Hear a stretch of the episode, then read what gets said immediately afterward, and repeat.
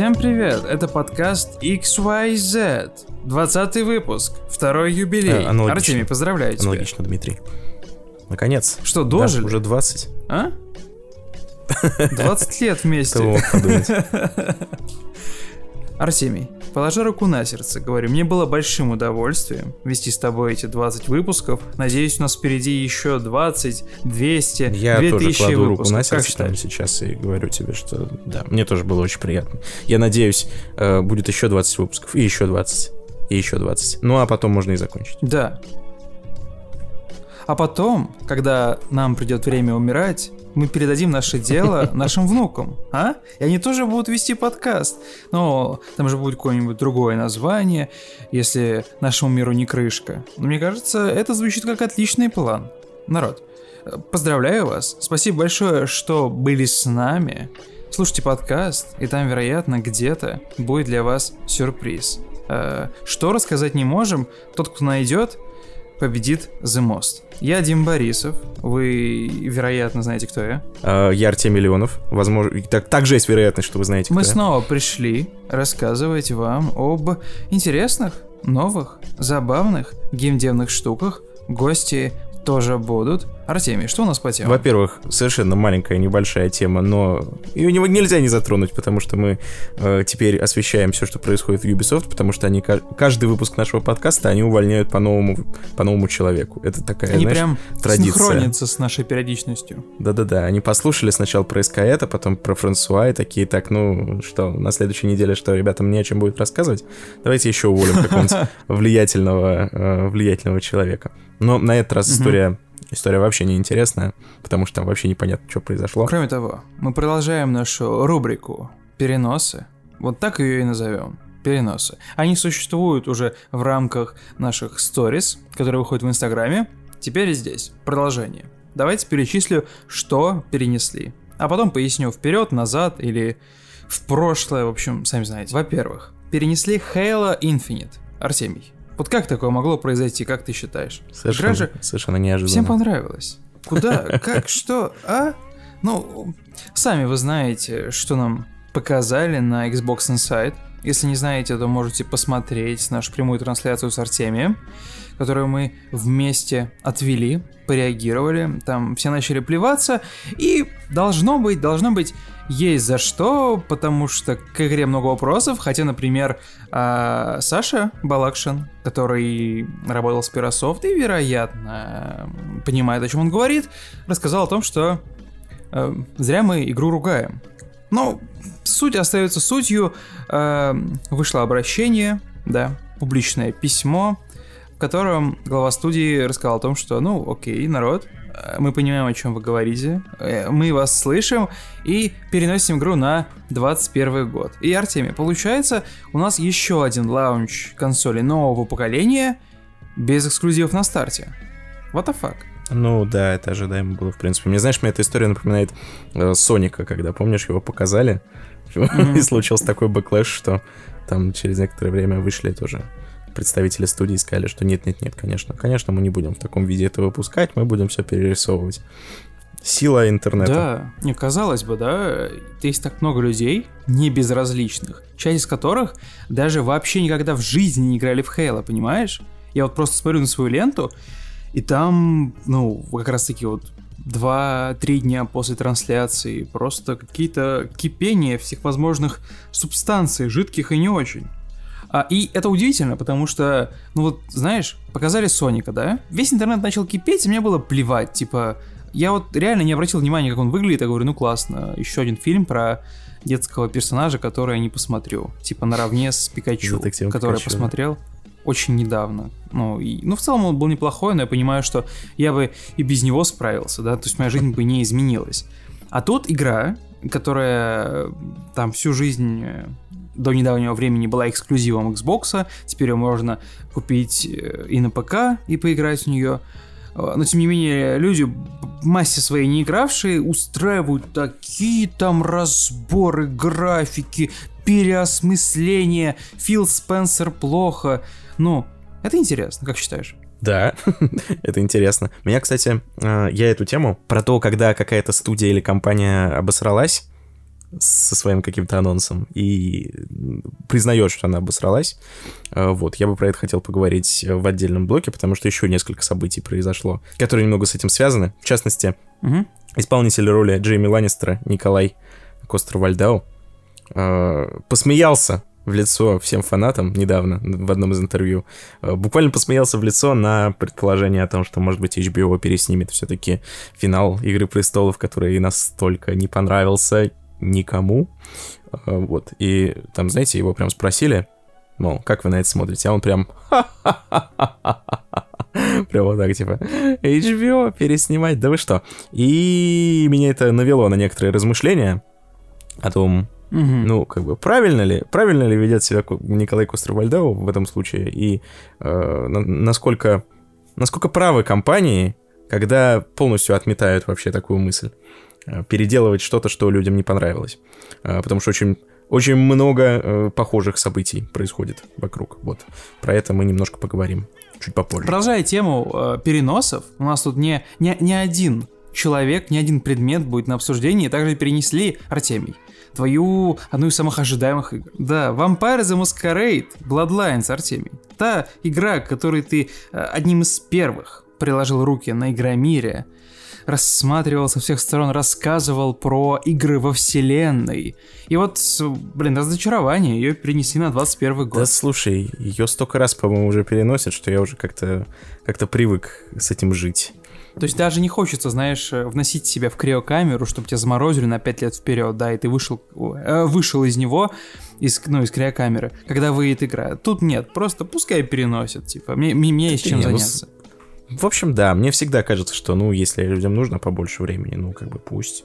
Пусть только от этого может быть только хорошо. Иначе мы опять получим э, то, что было с Bloodlines первой. Это, кстати, как раз, да, красной нитью проходит, по-моему, все интервью.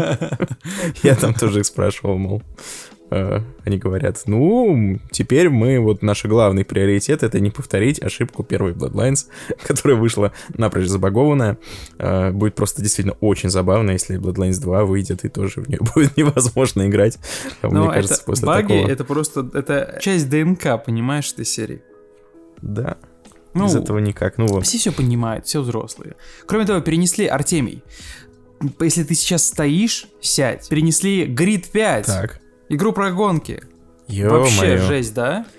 Какой ужас. Да, я... Всем, всем фанатов гонок очень сочувствую. Да. Я, я бы даже выделил минуту молчания, но у нас и так хронометраж растянут, поэтому извините. И самое важное, самое важное, я говорил, что будет перенос не только вот в будущее, да, от момента, когда могли бы это получить на пару месяцев, пару лет вперед, но и в целом у нас появилась дата, а точнее месяц. Xbox Series X можно будет купить, Артемий, уже в ноябре. А? Как тебе такие новости? Там гигантское количество слухов сейчас ходит вокруг того, когда, когда же, потому что есть те, кто склоняется, что она выйдет в первую неделю ноября.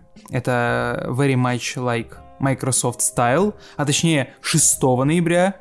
А, а есть те, кто говорят, что она выйдет в конце месяца, ближе как раз-таки вот к Holidays. So, so to speak. Но меня эта новость а, порадовала и одновременно разочаровала. Почему? Узнаете дальше. Ну и, наконец, самая, наверное, громкая новость последних дней, недель. А может быть, угу. может быть и месяцев на самом деле, потому что все, что мы до этого обсуждаем, оно, знаете, такое э, только только такую узкую тусовку довольно интересует, то есть, ну, тех, кто играет в игры, там, интересуется вот этим всем. А про эту новость я читал, где только не читал, там, в каком-нибудь Forbes, в каких-то изданиях, которые совершенно вообще никак не относятся к игровой индустрии, потому что это э, затрагивает не только ее, а затрагивает вообще то, что происходит э, на рынке цифровых mm-hmm. услуг, скажем, скажем так. Это война, которую совершенно неожиданно, ну, как неожиданно, ладно, более-менее ожидаемо, ну, скажем так, масштабы были, масштабы неожиданные, а вдруг развернула, развернула Epic Games. Такая началась битва титанов, битва корпораций. Просто Epic Games вдруг взяла и посреди рабочей недели, без объявления войны, начала атаку на Apple. Это То есть это, это всегда завораживает. Это как, э, знаете, фильм «Годзилла. Король монстров», когда там Годзилла сражается с какими-то тоже гигантскими монстрами, и, возможно, в процессе она растопчет тебя и твой дом, но ты все равно смотришь на это, и тебя это завораживает. Вот так же, мне кажется, когда огромная, одна огромная корпорация нападает на другую, вцепляется ей в горло, это вот примерно такие же эмоции я испытываю. Это нельзя не обсудить, тем более, что ну, действительно интересно. В этой истории, мне кажется, прекрасно все. Особенно те вот эти аналитики, которые понабежали.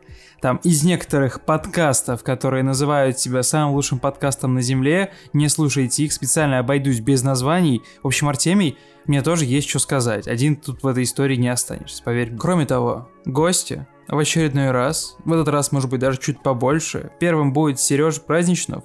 Я, скажем так, взял на себя смелость, попросил, э, договорились, чтобы он ознакомился с Fall Guys и рассказал про нее. Что это за игра такая? Почему в нее все играют и что она все сочетает? В общем, будет про Nintendo, будет про семейные игры и будет про выживание. Мне кажется, геймдизайнера послушать всегда интересно. Я тебе и так скажу, в чем секрет успеха Fall Guys. Э, потому что это э, адаптация передачи «Большие гонки». Да, кстати, кстати, мы... А это же прекрасная да. передача. вот поэтому и Там поэтому же есть целый жанр на зашла. японском телевидении. Я не помню, как он называется, но там тоже такие вот странные вот эти вот гонки, соревнования, абсолютно сюрреалистичные.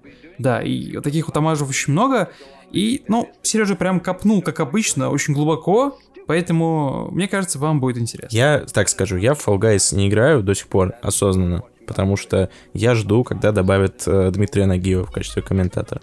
Потому что без этого, без этого никакого смысла, мне кажется, нет. Не, мне кажется, если в какой-то из мультивселенной Sony возьмут и добавят, мне кажется, что вот это действие, оно своей величиной перекроет все их факапы за последние э, полтора года. В частности, те, что были связаны с Call of Duty и компанией Activision. А там есть вообще, кстати, комментатор встроенный в Fall Guys? Я просто не, не запускал. Ну, это такое упущение, mm-hmm. мне кажется. Это так было, mm-hmm. так было бы круто, если бы автоматический голос э, комментировал то, что ты делаешь. Не, а мне кажется, разработчики неспроста оставили достаточно большое количество какого-то места для маневра, потому что там, например, банально, удивительно, но там, например, нету возможности создавать кастомные карты. Или даже нету mm. возможности играть на одной консоли с прескрин кооперативе. Ну, то есть Поэтому это я верю. Ты, ты, ты думаешь? Да, да, я верю и надеюсь, э, что Дмитрий Нагеев приласкает наши уши своим хриповатым голосом. А еще они просто супер офигенно ведут э, твиттер свой, твиттер Fall Guys. Там они, у них неожиданно на них подписалось сколько уже миллион человек. Э, Ого. Они же сами постоянно говорят, что они не ожидали такого успеха невероятного. Думали, что будет просто такая как бы инди-игрушка от Devolver Digital. Ничего, ничего типа особенного. А тут вот оно так хайпануло. Mm-hmm. И там твиттер ведется, знаешь, в таком а, супер э, непосредственном виде, ну то есть там прям сидит СММщик и пишет как бы якобы супер искренние такие твиты, типа там он писал, э, мол, ребята, вы пишете постоянно в реплаях, чтобы мы добавили новые карты, но я просто СММщик, я не могу добавить новые карты. В таком духе. Прям очень классно. Типа я свой пацан, чуваки, я понимаю. Прям очень душевненько так. Я аж подписался, хотя не играю. Вторым гостем будет Лёша Луцай. Он и наша видеокоманда съездил в Екатеринбург на фестиваль стрит-артистов «Карт Бланш». Он расскажет про то, что там происходило, про то, что мы наготовили, что мы снимали, и про большой документальный фильм, который выйдет аж уже этой осенью. Давайте еще раз напомню, что нас можно слушать везде, где вам удобно. Найдите ту экосистему, которая вам нравится, и оставайтесь с ней навсегда. Корпорации вперед! Я пока перечислю. Яндекс Музыка, iTunes, SoundCloud, ВКонтакте, YouTube, Яндекс Музыка, Castbox, Google подкасты упси-дупси закрылись. Нас там уже не найти. Извините. Google плохой. Да, Microsoft плохие, а та та Вот, ну и на YouTube, да, видеоверсия.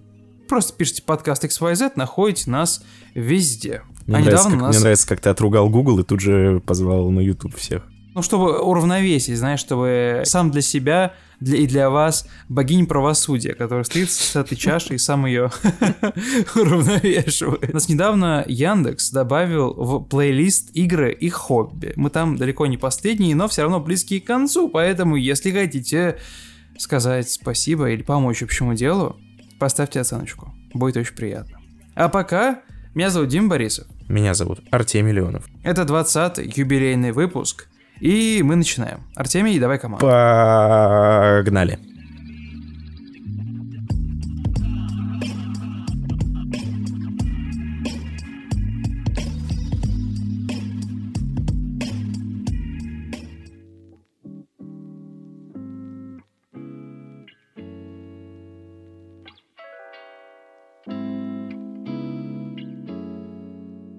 Ашраф Исмаил, который занимался многими последними Assassin's Creed, и в том числе ну, был творческим директором Assassin's Creed Valhalla.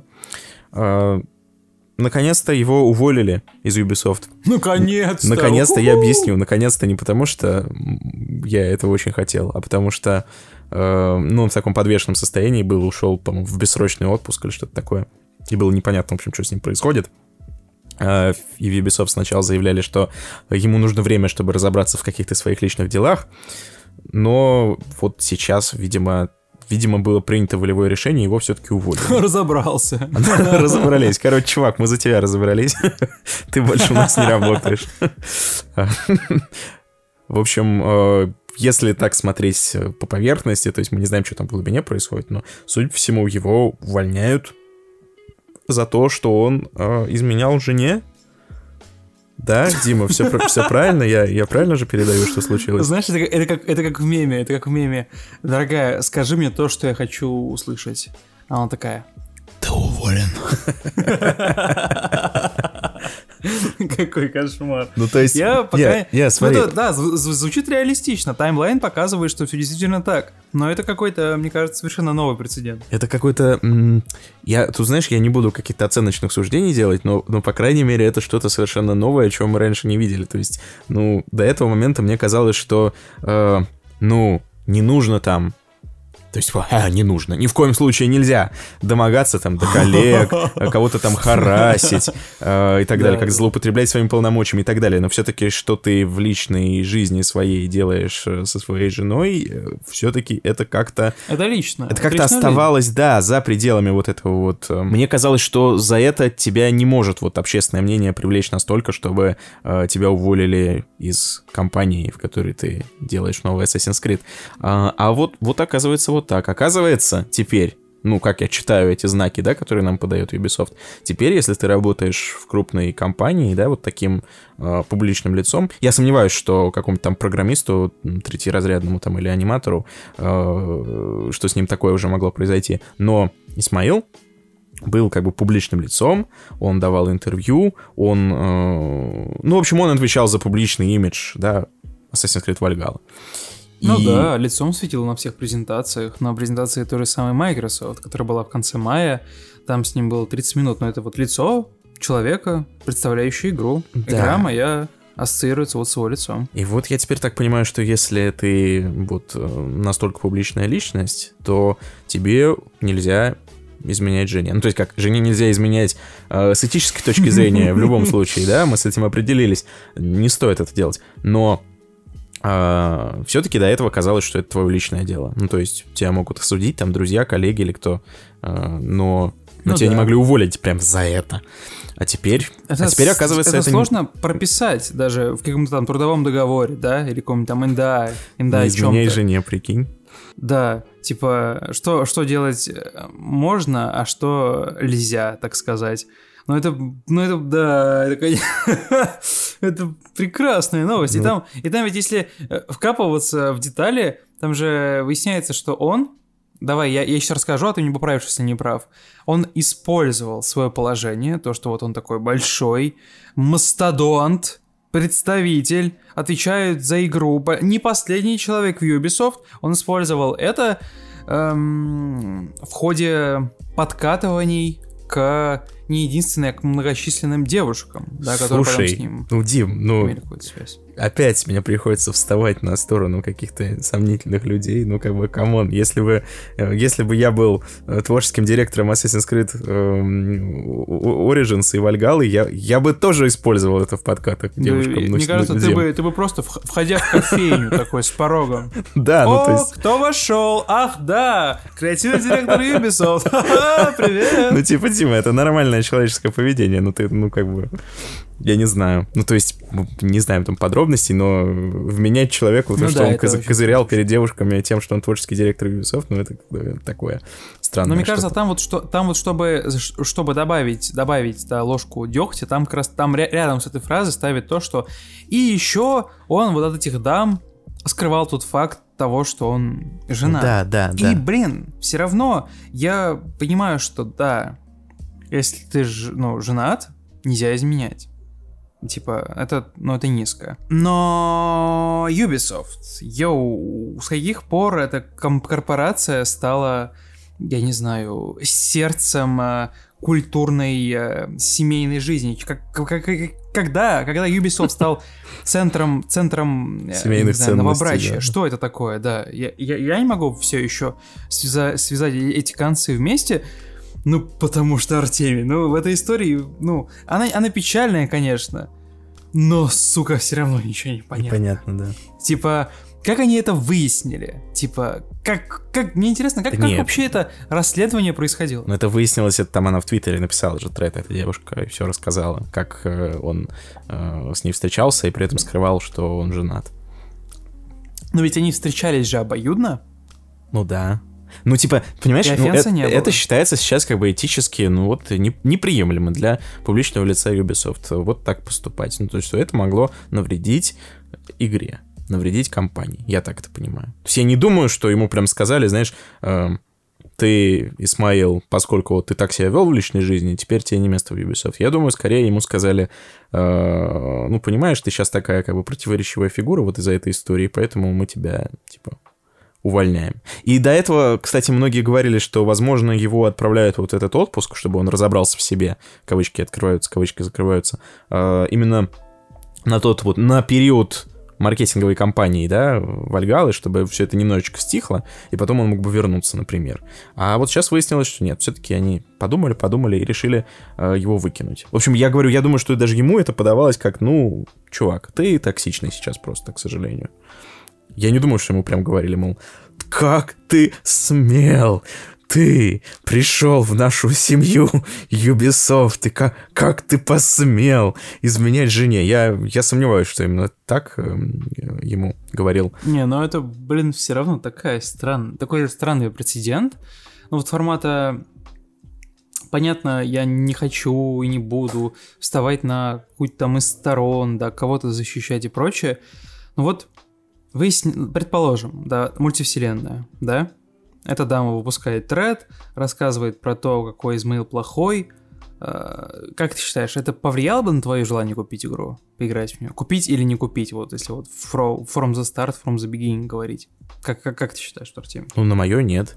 А на чьё-то, Ну, есть- а на чьё-то я уверен, да. Ты знаешь, сейчас будет неожиданное отступление. Эм, М, У меня одна моя родственница очень поддерживала Путина, прям очень сильно. То есть она была за- Ух, прям за. Путина. А потом он развелся с женой. И, Мгм. она, и тут она сказала, все, этот человек для меня не существует, это мразь, его надо давить, подонка.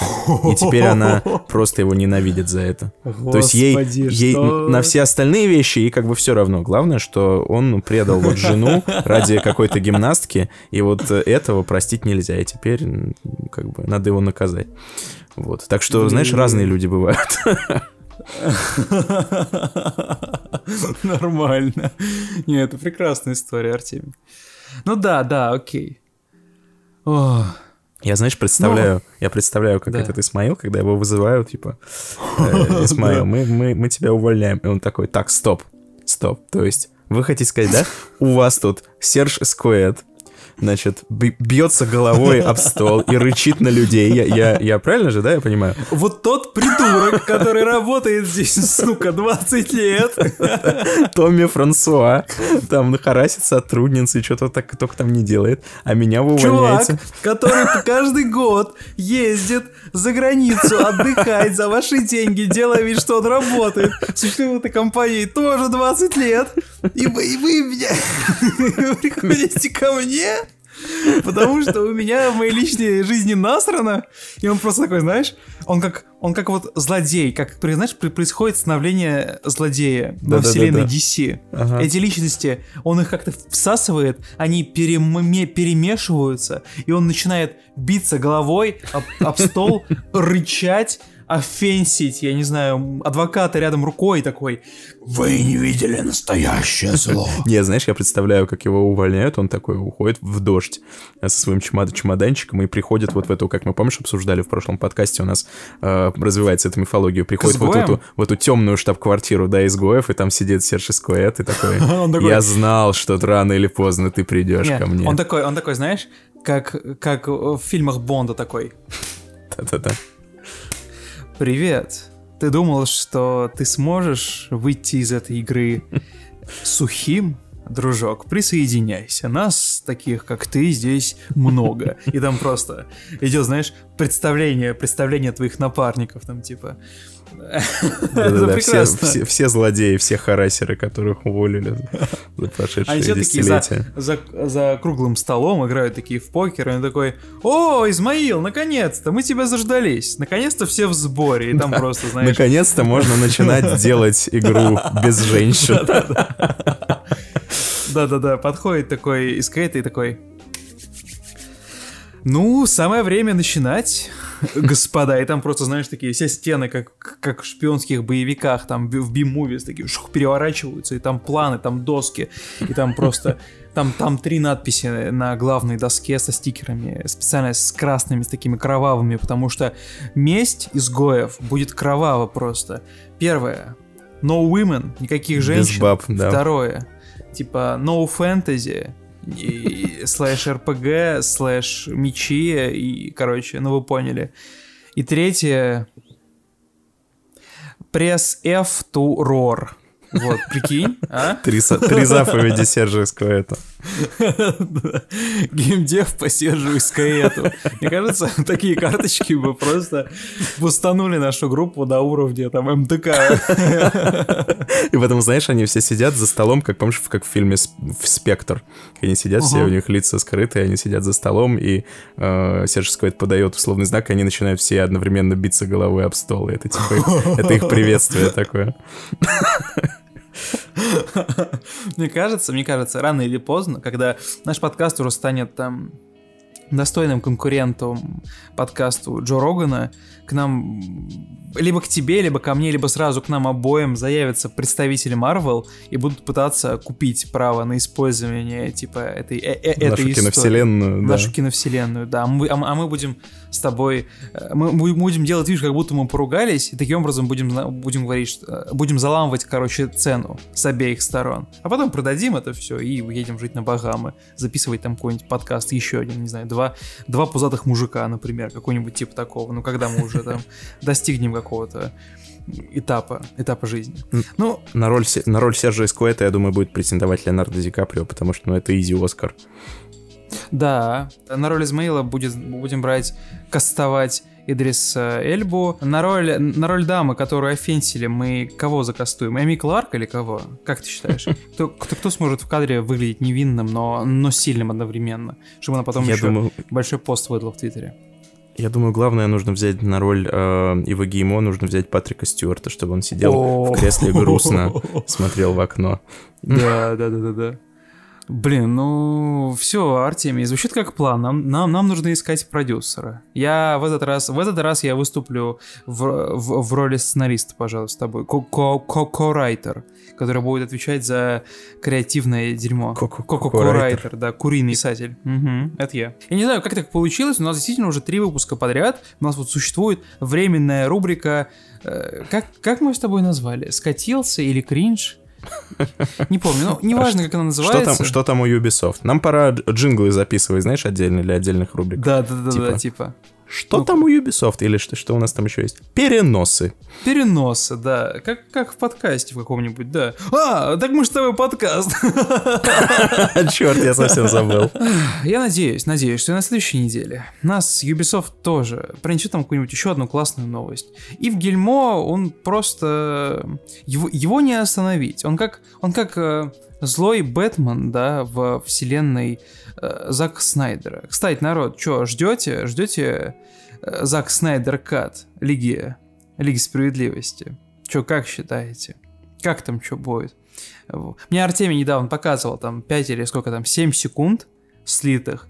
Ну, до и после разница, конечно, да, разительная. В общем, я рад, что наш лор внутри подкаста, он не только э, растет качественно, но и количественно. А? У нас теперь есть и целые группировки внутри, и лор с Тони Хоуком, бабушкой Луцаем. Э, боже пора мой. Пора делать вики, пора делать фанатскую вики, потому что я уже начинаю забывать всякие перипетии. Да, вот я, я сейчас тоже пытался вспомнить, что у нас там еще есть, а там на самом деле достаточно большой лор, и как минимум внукам есть что рассказать. Я, ты сказал Вики, а я подумал о стикерах. А? Прикинь, сделать стикеры э, вот э, с этими прекрасными ситуациями. Народ, если есть потребность, запрос, то, вероятно, исполним. А пока в следующей теме.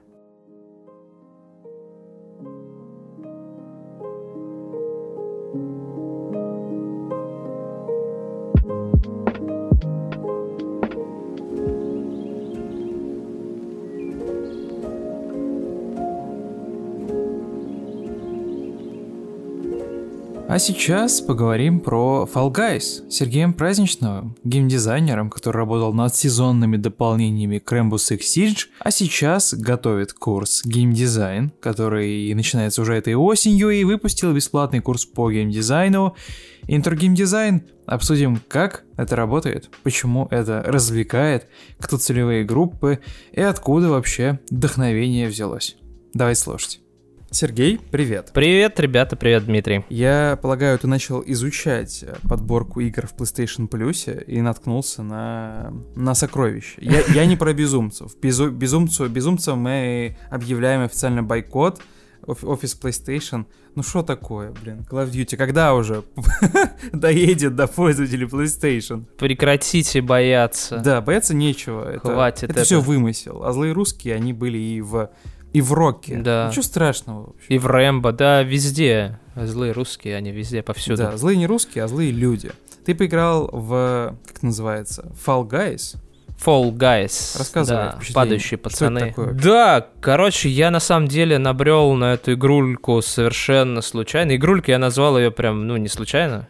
Э, набрел, потому что ее раздавали в PlayStation Plus, прям вот, собственно, с выпуска. В свое время, когда Devolver Digital ее презентовали, я как-то прям пропустил ее совершенно, потому что я хотел что-то жестокого, брутального, кровавого, наполненного сюжетом и прям вот этим всем. И, наверное, я зря это сделал. Хотя, наверное, не зря, потому что для меня в конечном итоге это было хорошим, приятным сюрпризом. И вот недавно, проверяя свой PlayStation Plus, я смотрю игра Fall Guys, и параллельно с этим я как раз читаю новости о том, что вот эта самая игра набирает какую-то прям большую популярность, э, и в Твиче там рекордное количество людей ее там стримят, смотрят, и в стиме там отзывы, и, в общем, типа, надо заценить. И я решил mm-hmm. это сделать, несмотря на то, что меня предупреждали о том, что у игры большие проблемы с сетью, как раз из-за большого наплыва игроков сервера прекратили справляться, и, и разработчик не был к этому готов, вот, но я надеюсь, эти проблемы будут скоро решены. Благо, я с ними не столкнулся, и поэтому у меня был достаточно чистый, незамутненный опыт, и вчера до двух часов ночи примерно я в нее играл, и, честно говоря, я получил удовольствие. Ну-ка. Объясню почему. Да. А, ну, собственно, для тех, кто не в курсе, Fall Guys это такая а, игра в жанре э, переосмысленная, скажем, королевская битва, а, определенная, э, потому что все-таки там в конце один только победитель, но она полностью бескровна, там нет никакой жестокости. Э, сеттинг, э, я не знаю, такой очень забавный, детский, милый, скажем так, как будто ты попал в какое-то мармеладно-конфетное королевство, ну, чем-то схожее с королевством Пич из Марио. Играешь ты за безымянного такого желеобразного, я даже не знаю, или там за картофелину кто-то говорит, кто-то за желешку такую, да, там за мешочек, ну, какое-то непонятное mm-hmm. существо, которое можно кастомайзить с помощью различных скинов, и участвуешь э, в серии раундов, которые представляют собой различного рода испытания, причем испытания как соревновательного исключительно характера, э, где ты сам за себя, и соревнования, где ты кооперируешься, тебя кооперируют, э, ты не выбираешь с другими такими же картошками, и ты там носишься, выполняя различные активности интересного рода. Раунды коротенькие, раунды смешные, и сама игра очень такая забавная, и почему назвал ее игрулькой, потому что она скорее забава, нежели полноценная игра, потому что в ней нет какого-то сюжета, в ней нет какой-то определенной логики, кроме логики той головоломы, которая встречается. То есть это чистый, незамутненный фан, который ориентирован на широкий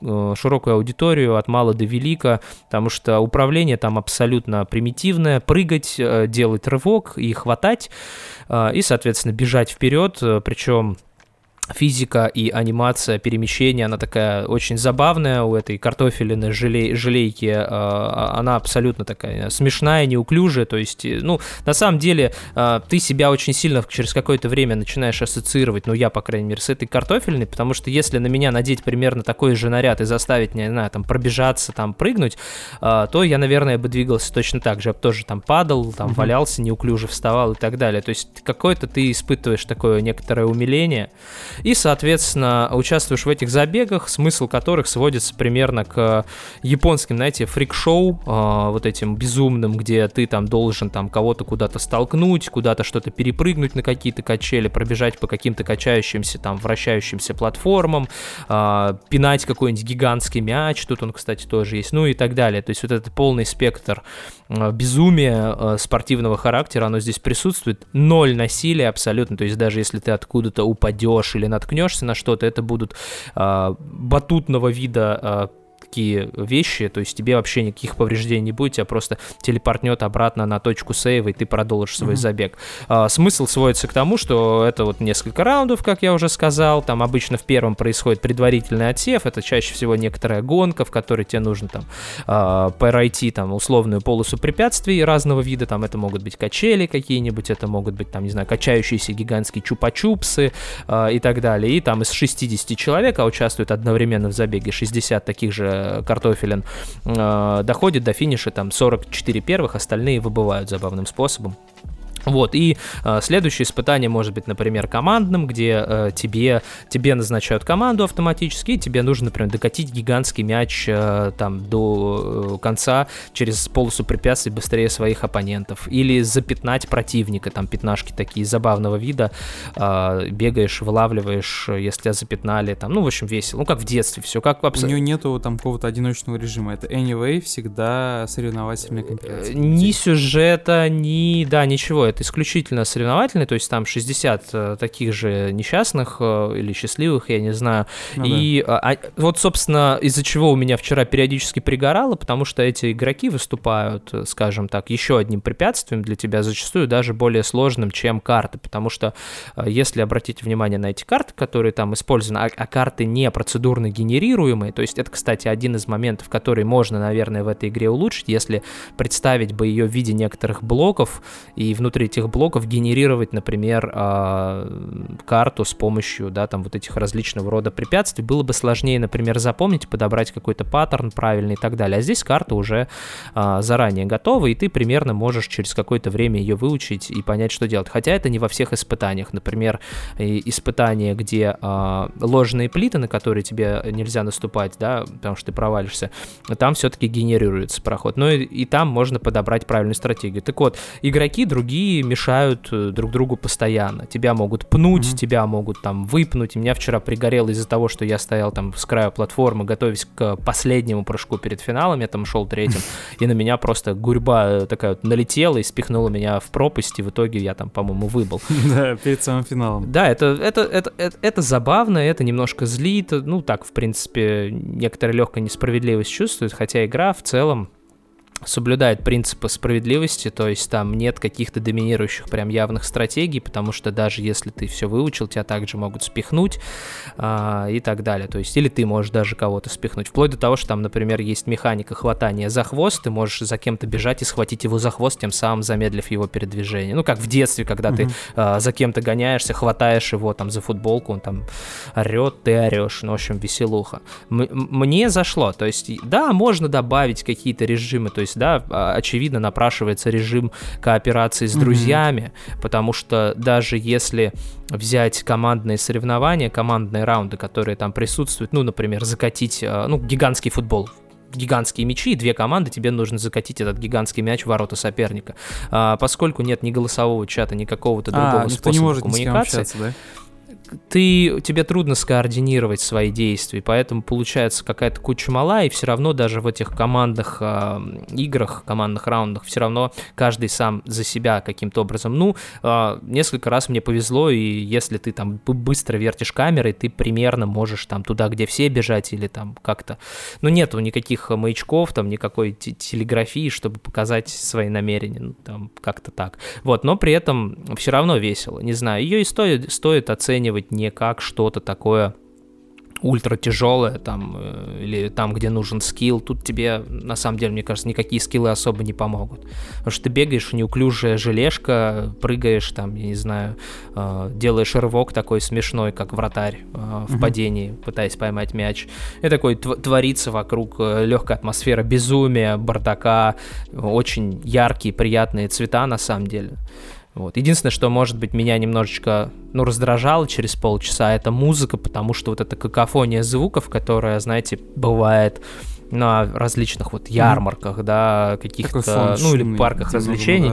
Да, ну когда у тебя каждый а, вот этот аттракцион играет свою какую-то музыку, вот эту, знаете, клавесинистую, и это все сливается воедино, а здесь она еще такая бешеного темпа, вот, меня это стало немножко, ну, я стал от этого уставать. Может быть, если бы не так много слоев было, я бы, ну, мне больше понравилось. Но в целом проект забавный, проект чем-то похож слегка на Gang Beasts, где такие разли разного вида человечки, там, существа пластилиновые пытаются, ну, как в сумо друг друга там побить, столкнуть там с платформы, чтобы там поезд сбил или там с грузовика движущегося. Но там есть какой-то намек на жестокость, хоть там все очень-очень забавно. Здесь даже намека на жестокость нету. Здесь просто куча мала, ты как-то возвращаешься, не знаю, в детство, когда ты там не знаю, там с пацанами снежную крепость какую-нибудь строил, или пошел в батутный там городок, где там куча незнакомых детишек, и ты там просто веселишься, по сути, на ходу придумывая правила. Здесь правила уже придуманы, они оглашаются в начале там каждого раунда, но тем не менее ты просто, не знаю, получаешь какую-то дозу эндорфинчиков, и тебе хватает.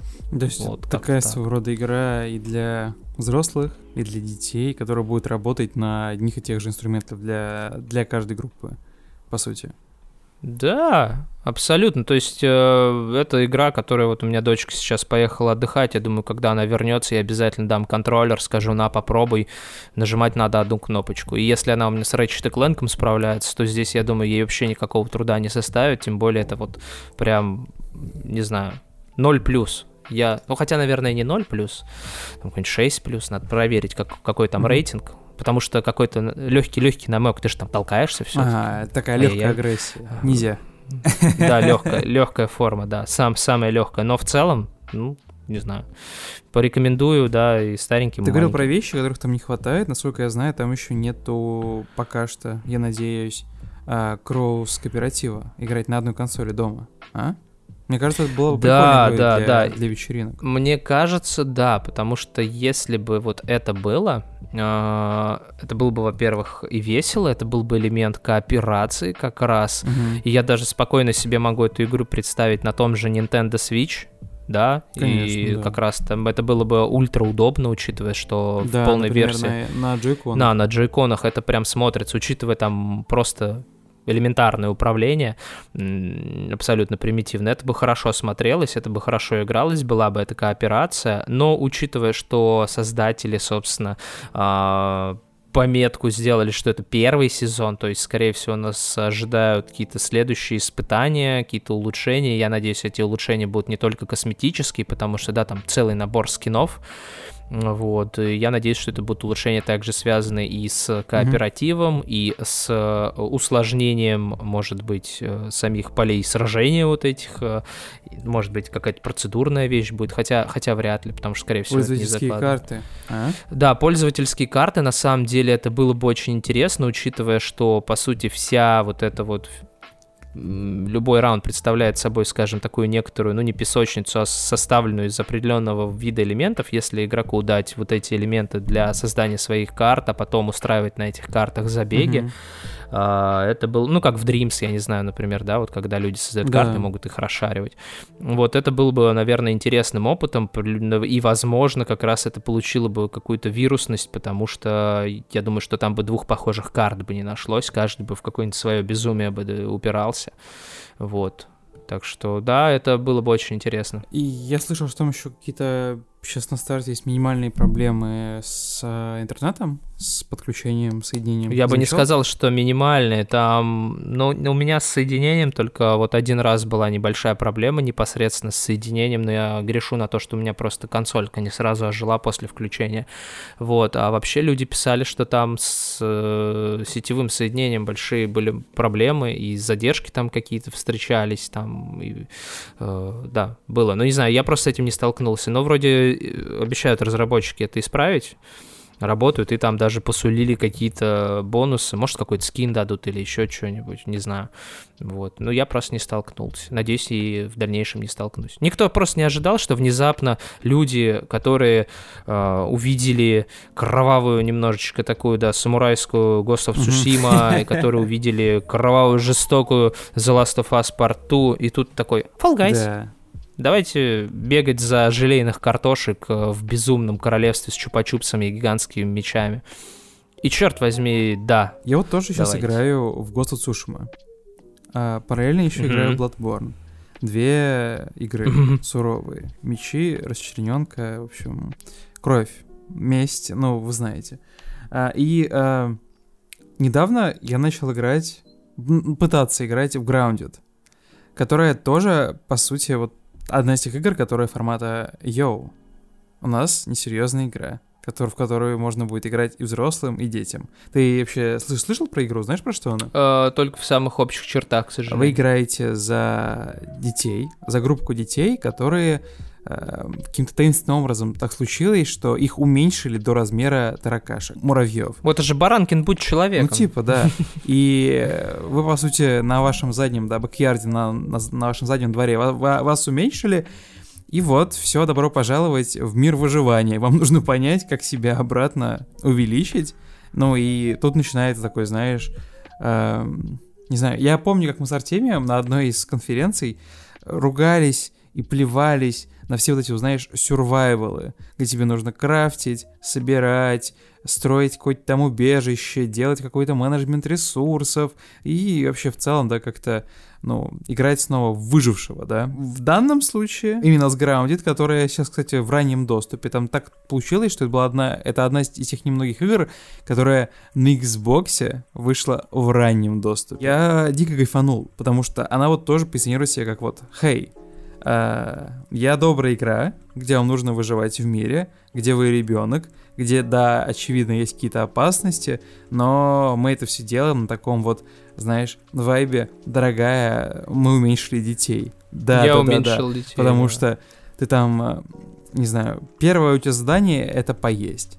Ты, со- соответственно, ищешь какие-то грибы, которые гигантского размера, и пытаешься их каким-то маленьким-маленьким камушком срубить, и в итоге, короче, учишься, учишься как-то выживать, и, и по- потом просто видишь, что всё- вокруг тебя гигантское количество вещей, типа там листочки, травинки, какие-то палочки большие, которые упали, и начинается, короче, какой-то дикий менеджмент, ты там из сухой травы строишь забор, чтобы там какой-то там, знаешь, себе лежанку соорудить mm-hmm. и поспать, потому что ночью э, на, на улицу выходят пауки обычные пауки, но угу. в, твоем, в, в твоем воззрении это не обычные пауки, это просто гигантские ну, чудовища. понятно, они для тебя гигантские там. И это так да. страшно. Первое, я никогда не думал, что у меня встреча с каким-то там обычным пауком, мохнатеньким, вызовет просто крик на всю Таганскую, потому что это происходит, как правило, очень неожиданно, он беззвучный абсолютно. И мне нравится то, что сейчас вот э, просто, ну, без какой-то кооперации, да, вот сейчас август, да,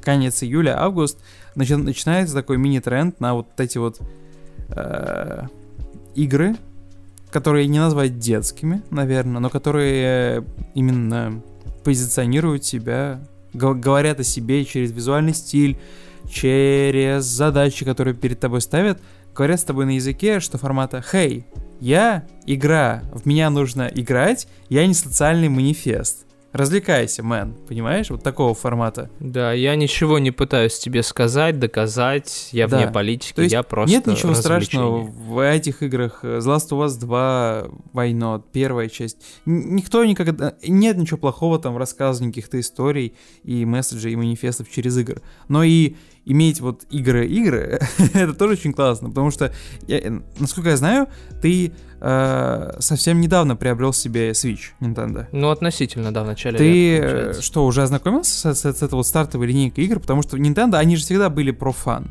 про вот эти вот семейные игры. Не знаю, взгляни на любой The Game Awards, mm-hmm. там просто э, семейные игры какая-нибудь категории, там игры Nintendo, там Mario Kart, там Super Smash Bros, там да, Link да, да. какой-нибудь, я не знаю, там Animal Crossing, в этом году сто пудов будет он. И э, вот они прям целеустремленно преследуют этот вектор много лет. Да, это одна из, наверное, основных целей всех, наверное, японских дизайнеров сделать что-то, э, которое не призвано что-то угу. доказать, может быть, да, э, но призывает к тому, чтобы игрок попробовал что-то сам. Большая часть игр да та же Зельда построена на принципе исследования и внутреннего роста от э, беззащитного, да, там, ребенка к э, взрослому, которому не страшны препятствия, и темный лес, который был для тебя вначале трудным препятствием, оказывается потом не таким уж темным и не таким уж страшным, например, и так далее. То есть тебе на самом деле манифест больше исследования, манифест э, внутреннего mm-hmm. ребенка, который исследует, исследует мир без а, каких-либо попыток тебе а, показать, что такое плохо, что такое хорошо. Скорее, ты тут должен на своей шкуре в этом сам убедиться, причем достаточно гуманными способами они это делают. Это очень хороший способ. Мне кажется, это, это деле, интересный подачи. подход, когда вы делаете, казалось бы, да, изначально Тут можно сказать детские игры или именно игры э, с фокусом да, на развлечение, без каких-то социальных посылов, социальных там акций и прочее, но которые находят большой, большое признание, большой отзыв среди целого спектра аудиторий. Да, не только фанбоев Nintendo, которые играют во все игры Nintendo, но также и просто Конечно. новые аудитории, которые приобрела Nintendo, там, например, во время карантина. Или там core игровой аудитории, да, которая играет в Call of Duty, играет в Last of Us. И внезапно да. там Animal Crossing да, или да, да. Fall Guys. Вот, кстати, одна из причин, ты сказал про карантин, я думаю, что это еще а, такой черный лебедь своего рода, что игры эти вышли в а, определенное время. Mm-hmm. От этого тоже сильно зависит, учитывая, что тот же Animal Crossing, что тот же, наверное, Grounded, что тот же а, Fall Guys, они все выходят вот сейчас во время карантина, когда все по домам, и Fall Guys, например, дает тебе experience, этот опыт интересный, который, э, который, возможно, не хватал многим людям, которые сидят по домам, а тут интересная движуха, mm-hmm. да, с толканиями, пинаниями, Animal Crossing, который по факту дает тебе в распоряжение, не, да, необитаемый остров и общение с друзьями на таких же островах, то есть вроде ты сам по себе, но нет разобщенности, ты все равно вместе с каким-то большим сообществом, и Grounded, где, да, твой задний двор становится для тебя целым mm-hmm. миром. То есть, э, возможно, кто-то для себя найдет в этих играх те, то, чего он был в какой-то степени лишен или ограничен. И это, на самом деле это очень здорово, что такие, ну не злободневные, это, наверное, не то слово, в правильное время вышедшие игры сделали для людей правильный, интересный Да, опыт. вот мы как раз с тобой как раз 3 или 4 недели назад а, болтали про то, что я, я, я тебе рассказывал про то, что я вот человек настроения, да, мне кажется, что у каждого места есть свое настроение, и я могу играть в одних местах, не могу играть в других. И я вот заметил, что м- последнее время я ищу какие-то игры, которые будут, знаешь, как каким-то образом отсылать к какому-то прошлому. А, ну, к, к тому времени, которое уже прошло давно, но к тем играм, в которые я играл тогда, ну или как минимум, знаешь, какое-то вот создавать настроение вот этого вот детства, как будто бы ты сел перед телевизором, поиграть в, э, в Дэнди. Ага, и у тебя, и у тебя Дэнди да. или Сега, или вот у меня, кстати, такие ощущения недавно вызвало, ну, относительно недавно вызвало, вот на свече прошел всю э, Hunt Down, которая выполнена в классическом стиле, э, такой контры вот такого плана, то есть классический такой 2D-шный шутанчик э, про таких охотников за головами, которые разделываются с бандами в э, таком ки- киберпанк немножечко мире, и я кайфанул, потому что она вернула меня как раз в те самые 90-е, когда мы вот играли в такие игры, собственно, это было она, очень кстати, клево. хорошо собрала, на метакритике у нее 86. Очень хорошо, она очень хорошо собрала. И ее скоро 7,7, да. ого.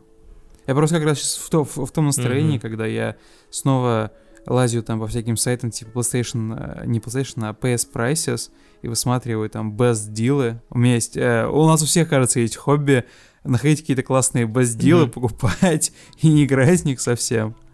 Конечно, целая коллекция таких оказывается. Я недавно зажегся идеей купить э, где-нибудь работающий э, какой-нибудь Sony телевизор, такой старый, ну, чтобы, чтобы он был со со совместим э, с первой PlayStation, второй, чтобы он был совместим mm-hmm. с Xbox, с каким-нибудь там Nintendo 64, с каким-нибудь там Sega Mega Drive. И, короче, сделать себе в новом месте, к вам переезжаем, такой мини... Музей. Мини, нет, мини-ретро-уголок, да, чтобы у меня был mm-hmm. мой телевизор, под ним там будет Xbox Series X, который, кстати, выходит уже осенью, в ноябре, йоу. Mm-hmm. А в другом угле, потому что, понятное дело, что подсоединять к там 4К телевизору, это, во-первых, очень странное путешествие, эмоционально изматывающее, во-вторых, это со совсем не то. Вот, а в, а в, в уголке, там, знаешь, где можно будет поставить какое-нибудь, какое-нибудь такое кресло аутентичное из Икеи с подушечкой, mm-hmm. и там, типа, сделать вот такой старый Ну, из Икеи. Нет, не из Икеи, тут надо на Авито, на Авито находить а. какой-нибудь, да, или на Авито, или у родителей брать старое главное, кресло. без клопов. Ну нет, ну такой классический угол, там погрызан да, собакой, да, например, подлокотники такие протертые, mm-hmm. уже поменявшие цвет, и желательно приобрести такой небольшой коврик, э, чтобы положить сверху, чтобы обивка Я просто подписан а, в Твиттере какой-то аккаунт, типа там ретро Authentic он называется, что-то типа такого, и там все скидывают свои вот эти вот ретро-игровые углы которые они вот собрали. Mm-hmm. И это прям выглядит каким-то ну, сумасшедшим образом, потому что я молодой еще, я многое не застал, очень много каких-то игр. Я-то застал да. все это. И для это меня прям... это не будет ретро, это будет впервую. То есть я, я, я не смотрю там на графику, на что-то еще. Мне главное, чтобы игра перформила, чтобы она не ломалась, да, чтобы она не лагала. Все, типа я, я этот медиум готов все впитывать. Ты, ты, ты знаешь, это же ведь интересный опыт, который выходил, на самом деле, далеко за рамки телевизоров с электронно-лучевыми трубками и картриджи. Это опыт, который он и в жизнь проникал, потому что я до сих пор очень хорошо помню ситуацию, когда я в небольшом подмосковном городке рос, и картриджей в нашем городе mm-hmm. не продавалось. И мы с другом э, в складчину на деньги там, на с мороженого, не помню, какой-то... Uh, на, на Сегу ага. тогда мы покупали, да. Да, был на Сегу. Uh, у меня была Сега, как раз мы в складчину, значит, решили купить картридж, отправились в соседний город, и нам хватало либо на вот картридж с офигенной игрой, я, по-моему, не помню, рассказывал я это или нет. И либо на два попроще. Мы выбрали офигенную игру, и мы домой 8 километров шли пешком, нам было, по-моему... В ожидании, в ожидании момента, когда вы доберетесь, да. Да, он стер ноги себе просто в мясо, мы пришли, воткнули этот картридж. То есть сейчас не понять, сейчас кнопку нажал, все скачало, тогда Да, это но это, это, это был ритуал, или когда там, не знаю, покупаешь какой-нибудь, я не знаю, лицензионный диск, да, дороже, да, дороже обычно он стоил, чем пиратский. Купил, ты несешь его в этом, как называется это, э, эти как коробки из странного такого материала?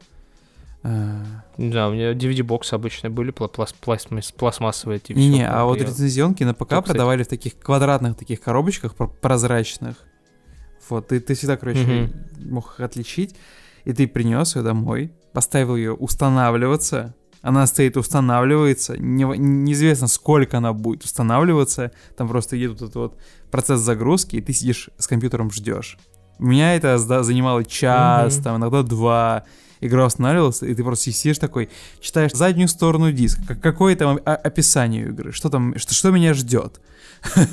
И ты такой, интернета еще нормального не было тогда, то есть там был какой-то модем, но не получалось. Вот, мне кажется, в Тамбове до, до сих пор, кстати, продают эти пиратские диски, которые э, там в нормальных коробках там распечатывают этих вот, типа там, знаешь, антология Сталкер или там лучшие боевики 2019 ну. года. Вот, это прям был такой ритуал своего рода. Сейчас, да, я, я понял, что мы не... Мы, ну... Конечно. Все оптимизировалось. Ты, не знаю, банально на PlayStation купил игру, поставил скачиваться, если хороший интернет, пару часов, все, она скачалась. Ты, ты просто в режим покоя переводишь ну, ее да. и все. А тогда это целое путешествие, это, ну, это приключение. Некий трепетный ритуал перехода из человека, который с этим еще не сталкивался, в, в мир, как в коморке папы Карла, где за нарисованным очагом скрывался да. театр. Сейчас это уже ушло.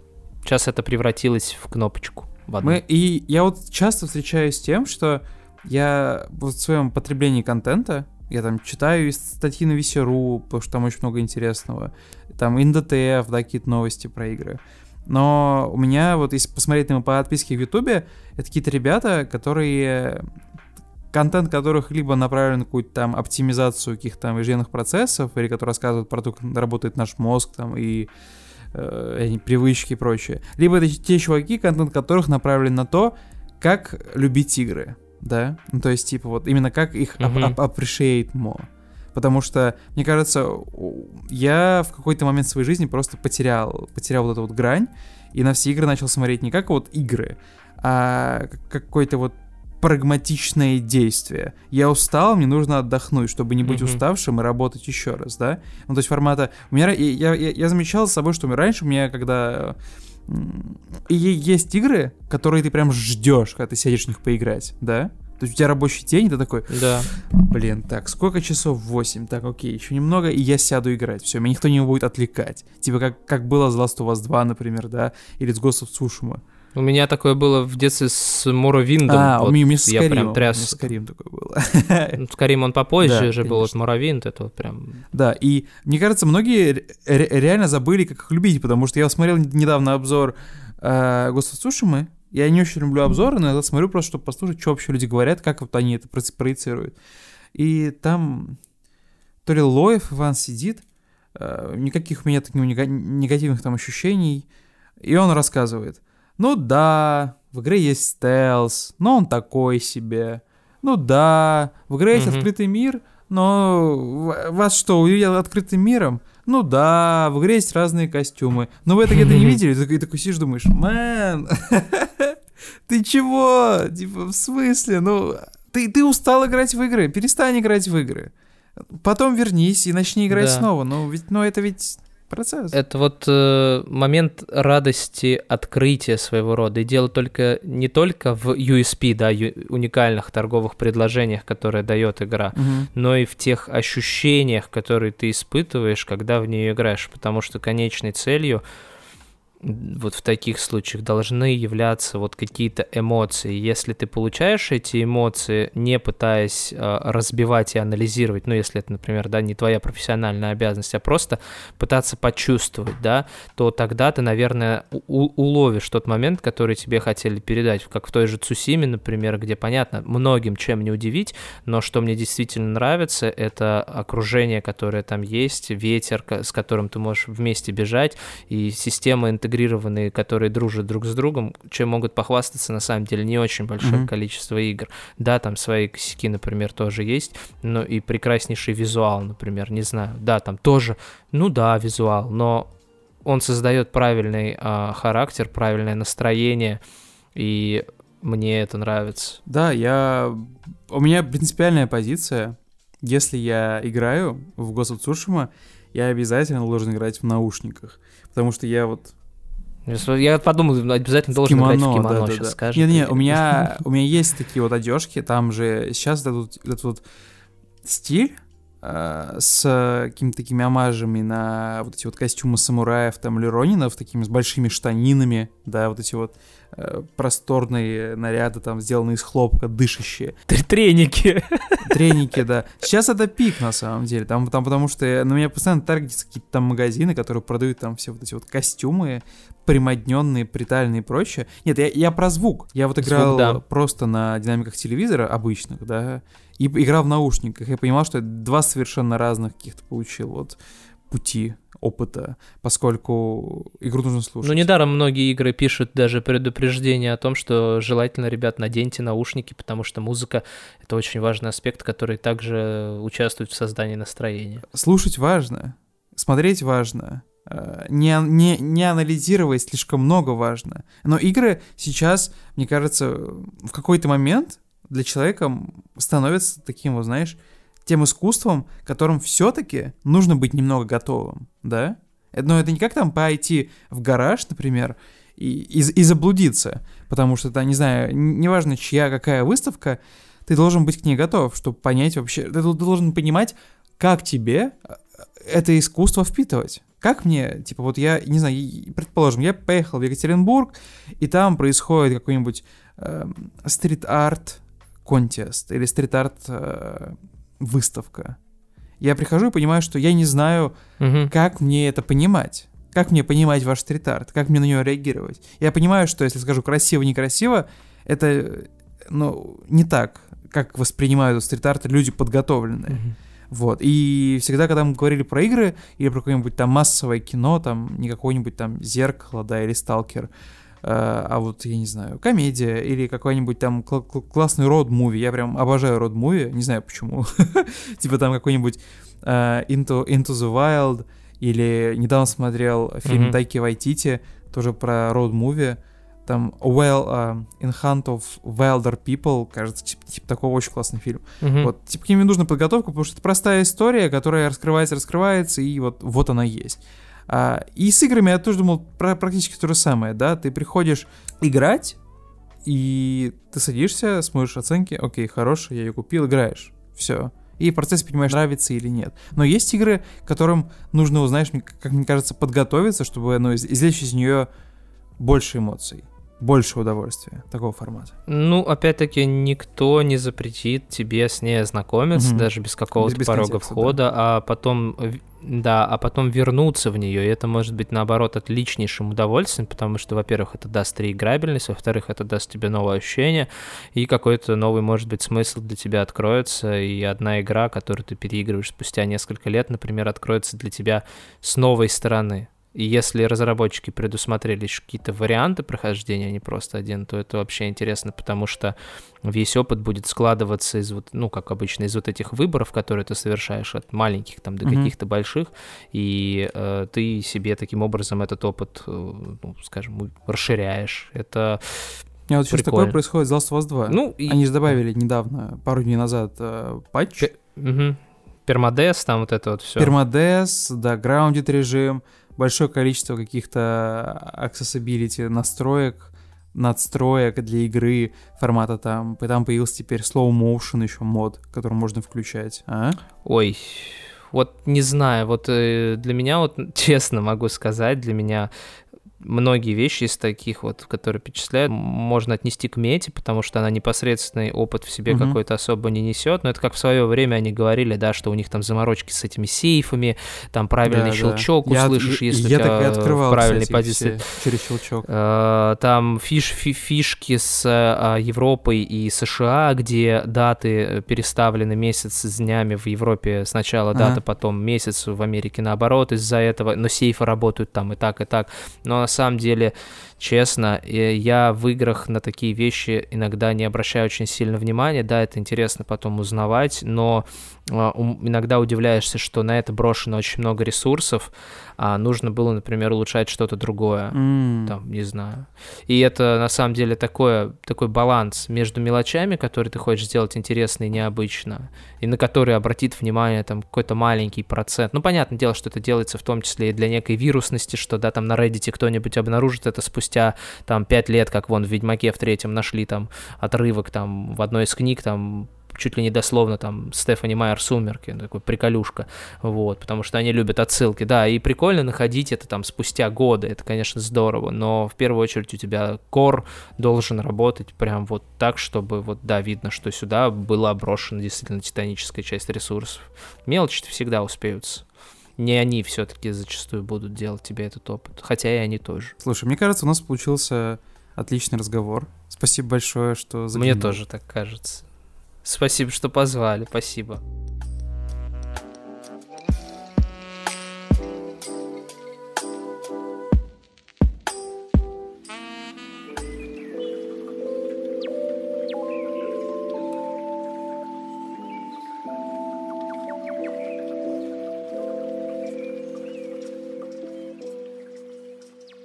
Давайте поговорим о слове, да, не слове СПБ, а вот неприятном слове, которое мне не нравится. Я вот его слышу, и у меня прям зубы начинают скрежетать. Переносы, а? Какое неприятное слово, Артемий. Вот кто... Отвратительно. Мне кажется, ему вообще не должно быть места в нашем, в нашем словаре, в нашем каком-то повседневном использовании, но тем не менее постоянно, постоянно с ним сталкиваемся. Вот расскажи мне, ты как человек более опытный, более взрослый, который на этой земле больше лет, чем я проходил, как, как, как часто раньше игры переносили, вот Артемий, до 2020 года? Насколько это вообще Ну, есть ощущение, конечно. У меня нет статистики под рукой, но есть ощущение, что сейчас их переносят, да, почаще. Раньше это была какая-то табуированная история, ведь, да? Я, я, я просто не могу ну, понять. это было, да, это, это было скорее, да, из ряда вон выходящее, я бы так сказал, да. А сейчас, а сейчас мы скорее, знаешь, удивляемся, когда игра выходит тогда, когда Да, обещали. когда ее не перенесли ни разу, такой, о ни хрена себе. Вот это да.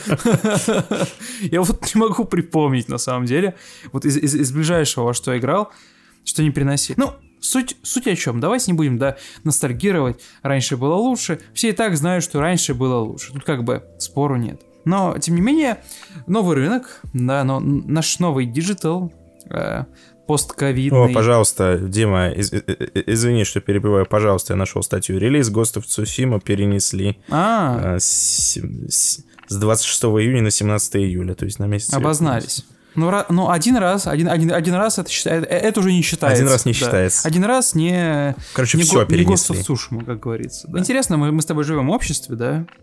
История как будто повторила саму себя. Это я о чем? Вы уже слышали про то, что Halo Infinite перенесли. Э, да вообще в этом году, мне кажется, все перенесли. Все, что могли перенести, перенесли. Раньше этого, может быть, побаивались, и вот со слов Артемия происходило только вот, ну, в исключительных случаях, да? Когда вот, ну, я не знаю, произошел ужас, кошмар, нам нужно перезапустить производство. Ну, то есть, ну вот как какой-то вот был вокруг этого ореол неприкосновенности, что ли.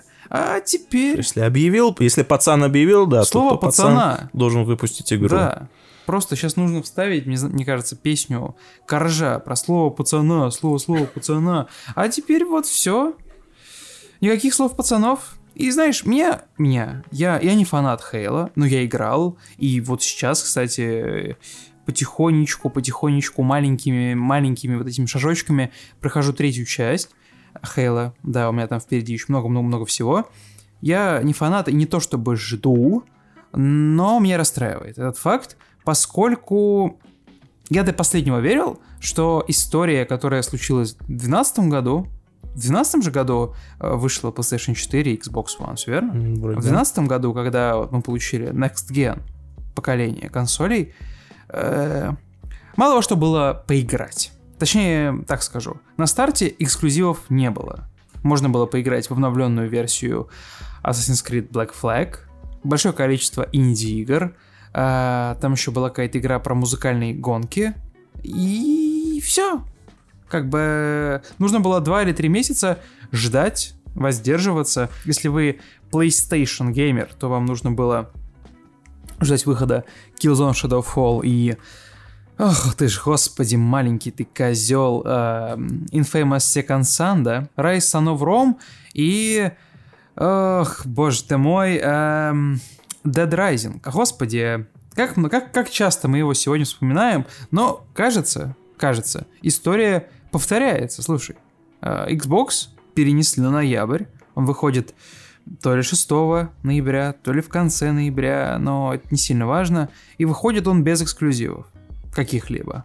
Да, на старте будет во что поиграть, потому что э, будет уже, я надеюсь, хотя бы одна из игр Ubisoft, без Измаила, Упси-Дупси, либо Assassin's Creed Valhalla, либо Watch Dogs Legion.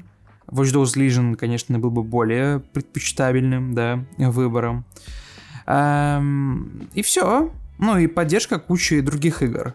Никакого там Halo, никакого Senua Sacrifice, хотя, не знаю, может быть, может быть, что-то из ярких релизов у Microsoft припасено где-то в кармане, да, потому что ходят слухи достаточно долго, что в августе Microsoft еще отожжет, отожжет и отожжет нормально. Например, 27 э, числа, 27 августа, Gamescom будет, Opening Night, да, их обычная. Мы стримили эту историю DTF в прошлом году, вот. В этом году тоже, вероятно, постримим, как получится, но в эту Night э, часто издатели компании любят выкатывать большие пушки. И я надеюсь, что Филька спрятал там в своем пиджачке накачанном что-то, не знаю, хотя бы, я не знаю. Да, даже Sino Sacrifice, а? Вторая. Прикинь, выходит в ноябре. Вот это будет прекрасная новость. Прям, ну, радость. Прекрасно. Ты, я, я понимаю, ты просто не хочешь мириться с тем, что на Xbox нет эксклюзива. Да я, да. Ну, то есть, я понимаю, что, ну, выйдут они, все мы в них рано или поздно поиграем. Но, мне кажется, ну, такая оплошность, конечно, ну, досадная, досадная, потому что, ну... Ну, мне, мне вот кажется, мне, мне лично хочется быть причастным к комьюнити, да, и вот прям в первый день продаж купить его, а? Вот типа накопить, купить, поставить его и смотреть на него, сдувать, сдувать с него пылинки, вот, э, чтобы он стоял. Непонятно. Я, я вот, кстати, мы скоро переезжаем, я специально для этого мы посмотрим какой-нибудь шкафчик, стеллажик под телевизор, который, в, ну, в котором вот эти вот секции будут большими, чтобы Xbox влез. Вот, понимаешь? То есть я, коми, у меня есть коммитмент к этой покупке, но я пока что не понимаю, Ватфо, потому что там Фил рассказывает про то, как он классно пользуется этим Xbox каждый день, как ему нравится то, что в играх нет загрузок и вообще прям ух, чуть ли не домашний компьютер, ух, сука, да, но, боже мой, ну, я хочу купить эту консоль с какой-то игрой, да, которая вот рядом, которую рядом я положу, и как сяду в нее играть. Вот. Не знаю. Меня, меня это печалит, как ну, не фаната даже, наверное, а просто, ну, пользователя, пользователя Xbox. И меня удивляет то, что Sony еще не внесли лепту, ничего не сказали даже, а?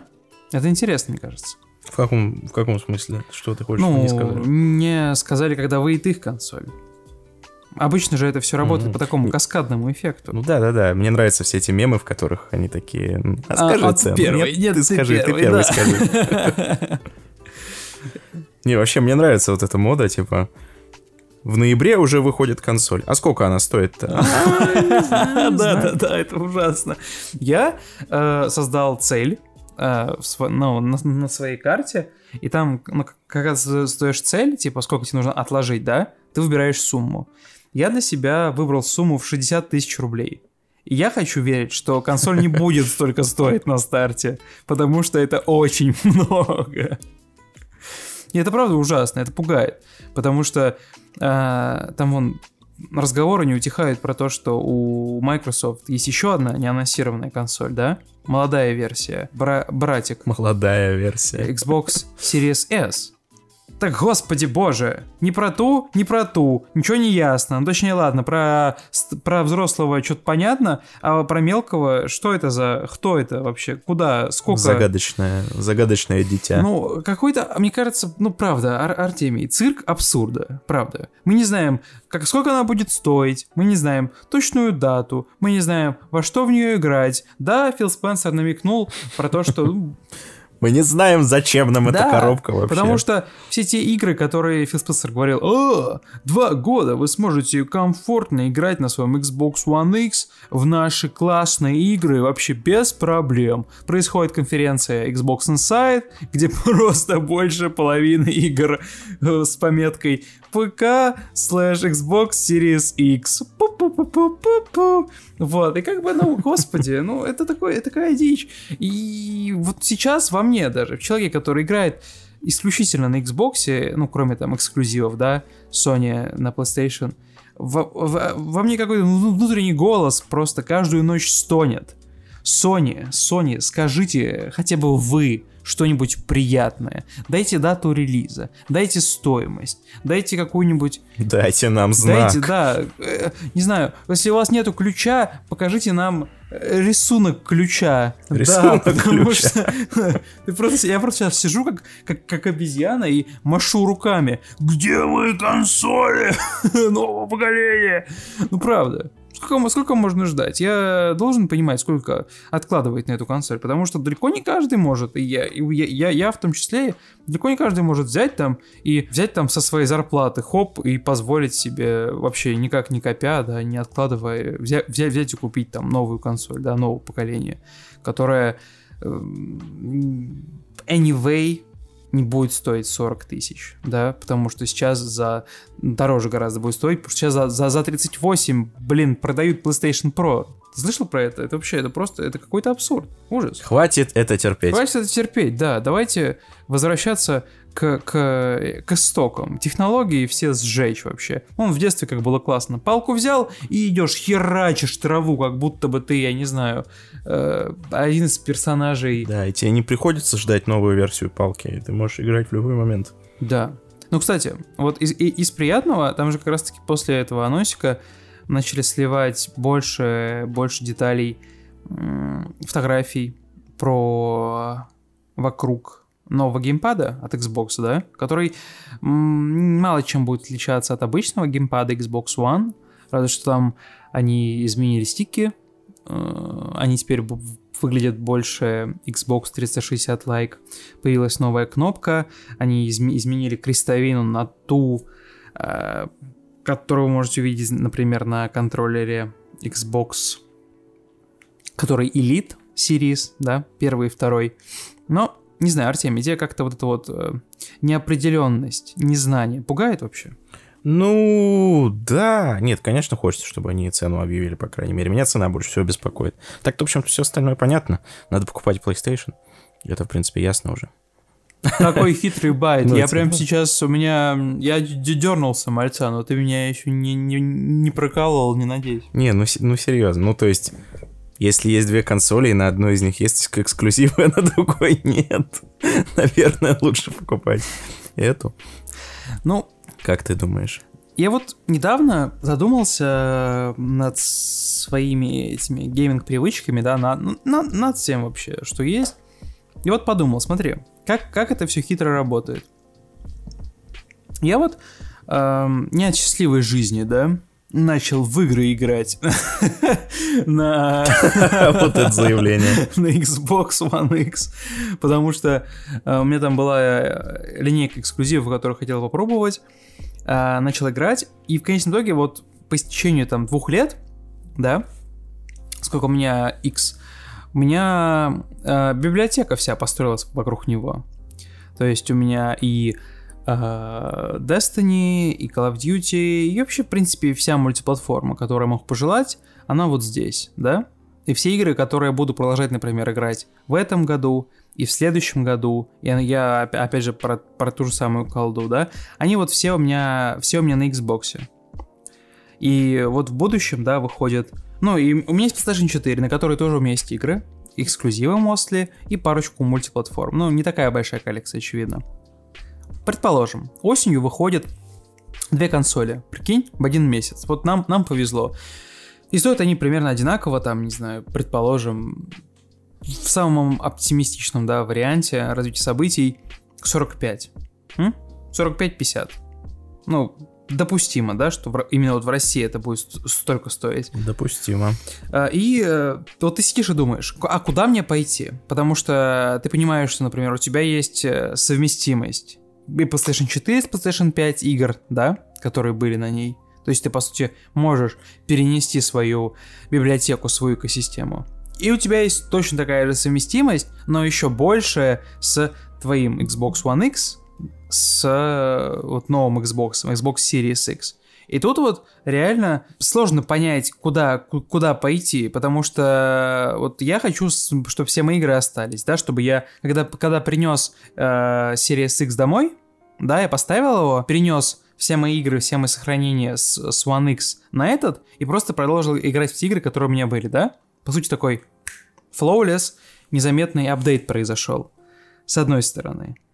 С другой стороны, если, например, понимаю, что PlayStation 5 выходит раньше, я типа ее покупаю, тоже ставлю домой, и большая есть вероятность, что вот первый там месяц-два она будет стоять совершенно без дела, потому что мне тупо все, что я хотел на ней пройти, я уже прошел. Ничего нового из каких-то там соревновательных игр я на нее ставить не буду, потому что банально я не могу поставить на нее Call of Duty Modern Warfare, потому что в России это невозможная задача.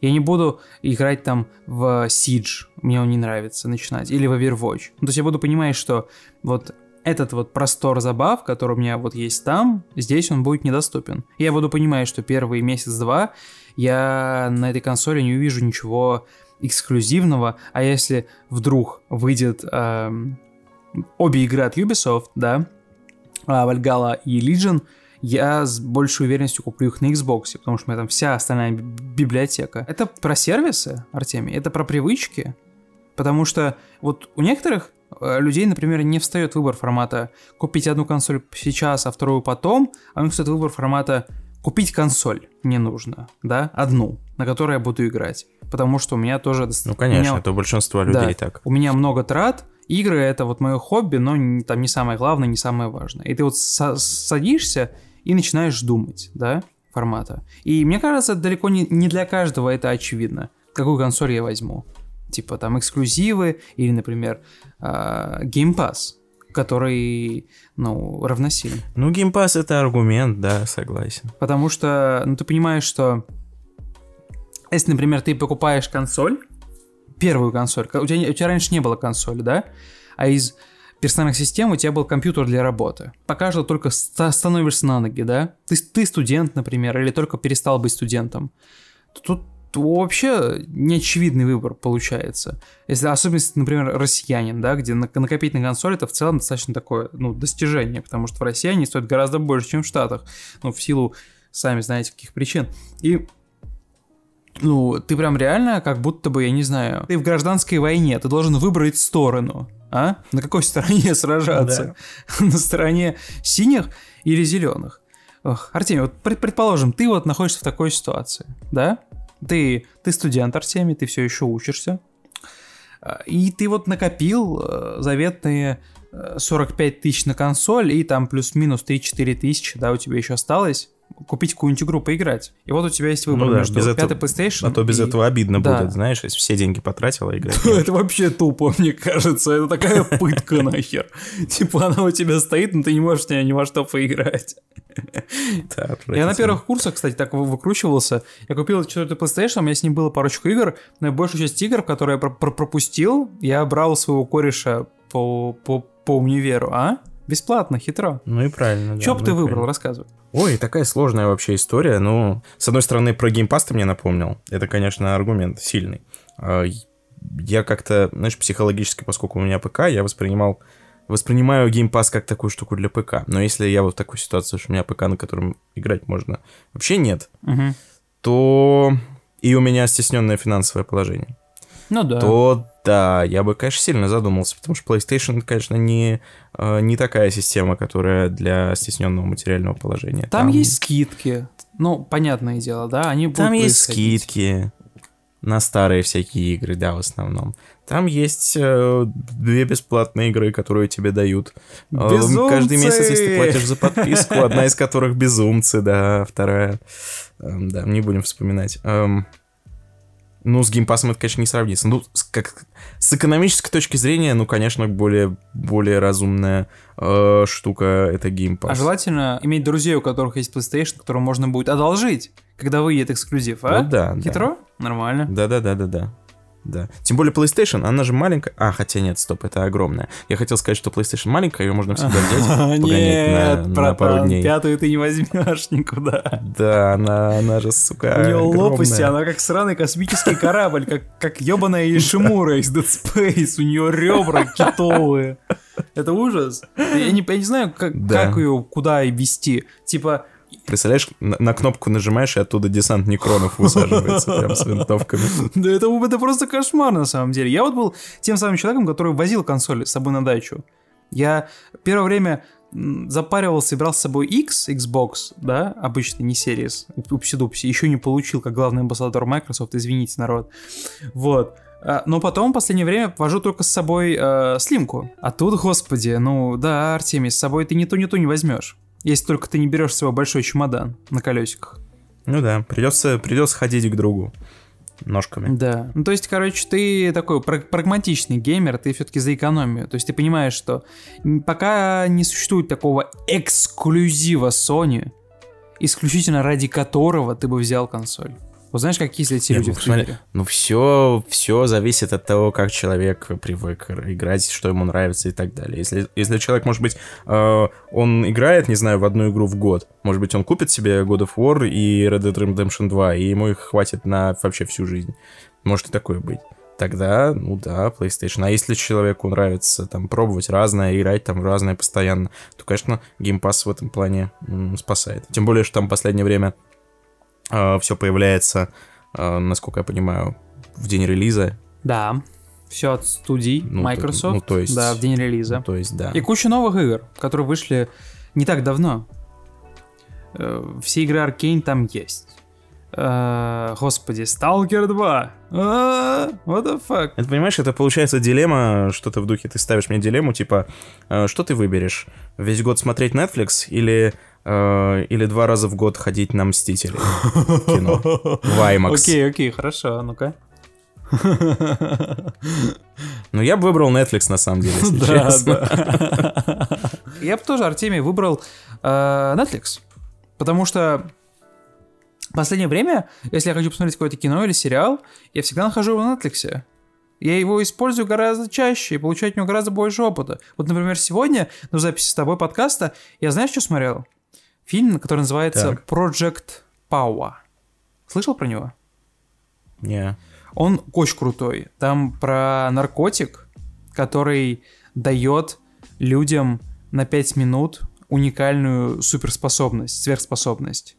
Это такой... Случайно? Слу... Ну, первый раз, когда они принимают, они понимают, какая у них суперспособность есть. И типа ага. 5 минут, каждый раз после того, как они принимают это вещество, э, вот эту вот силу, да, они получают свою суперспособность типа на, на 5 минут.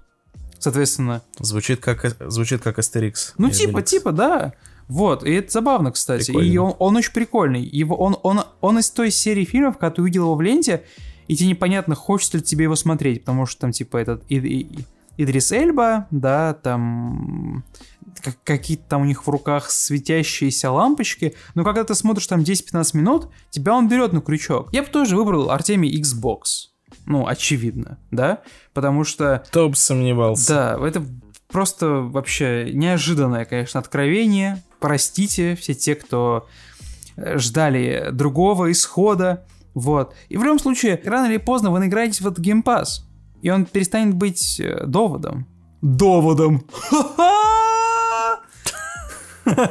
Я, I, I see what you did there. Да-да-да-да.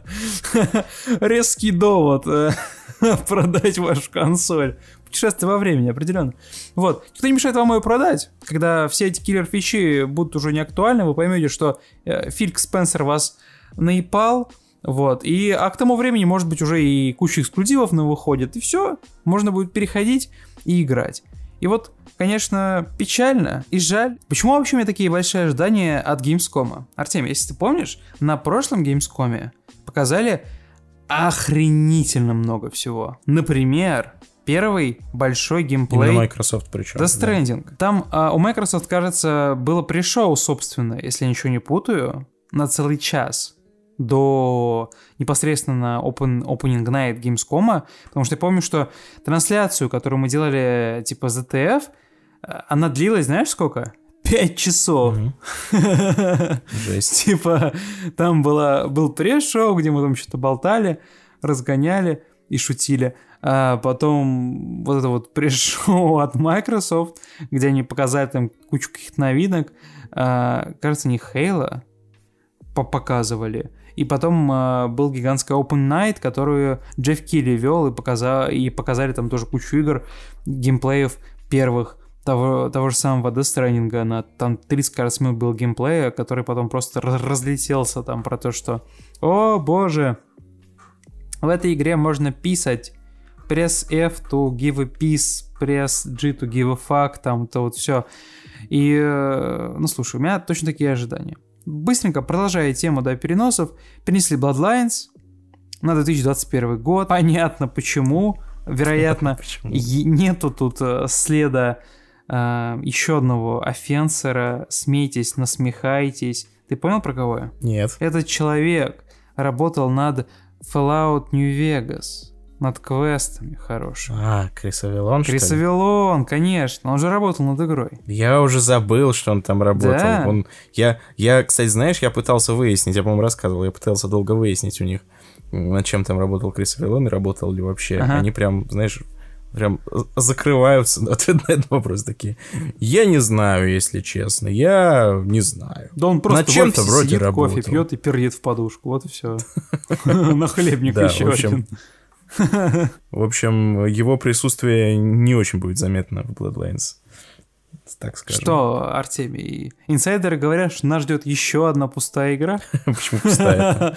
А как же? Крис Авилон ушел, все. Теперь а что, без Криса Авилона теперь и игру не сделаешь, что ты считаешь? А ты что, не знал? Над всеми сюжетными играми в России, бля, в России, Особенно в России, да. Да, да, да. Работает Крис Авилон. Не, ну я так считаю, Дим, если в вашей игре есть сюжет, то надо звать Криса Авилона, по-другому никак. Чтобы он занялся, чтобы он, чтобы он смог. Только ведь он может. Ты знал, ты знал, что кто, кто, кто правая рука теневая, такой, знаешь, кто гострайтер Дракмана? Крис Авилон. Ты что, не понял? А, не, на самом деле он все игры написал, да. Да, все вообще. Это правда. Он как, он а, как... Мне пришло, а мне пришло, знаешь что? Hamilton Road. The other 51.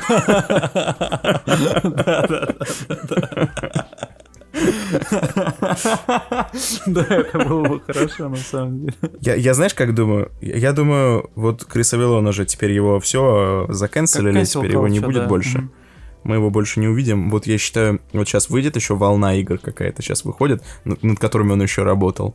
А потом все, то есть вот они закончатся, и все, и больше в играх сюжетов не будет вообще. Да. Будем как в как 80-е будем бегать по платформам, аркаде, прыгать, аркаде монетки играть. собирать, да. Корабли взрывать. Mm-hmm. Ну слушай, ис- ис- история циклична.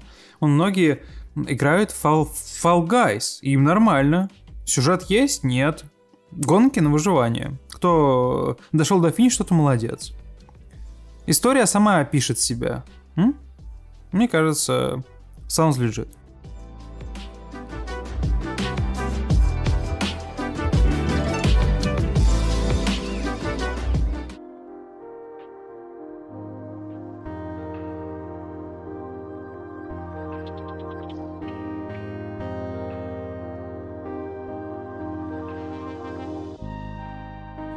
Теперь давайте поговорим про редакционную повестку. Леша Луцай и наша видеокоманда съездила в Екатеринбург, сняла очень много материала. Мы начали прикасаться, рассматривать, понимать стрит-арт, и в этом фрагменте Леша Луцай расскажет про то, куда это все движется, заносит чуть больше материалов, интервью, документальный фильм.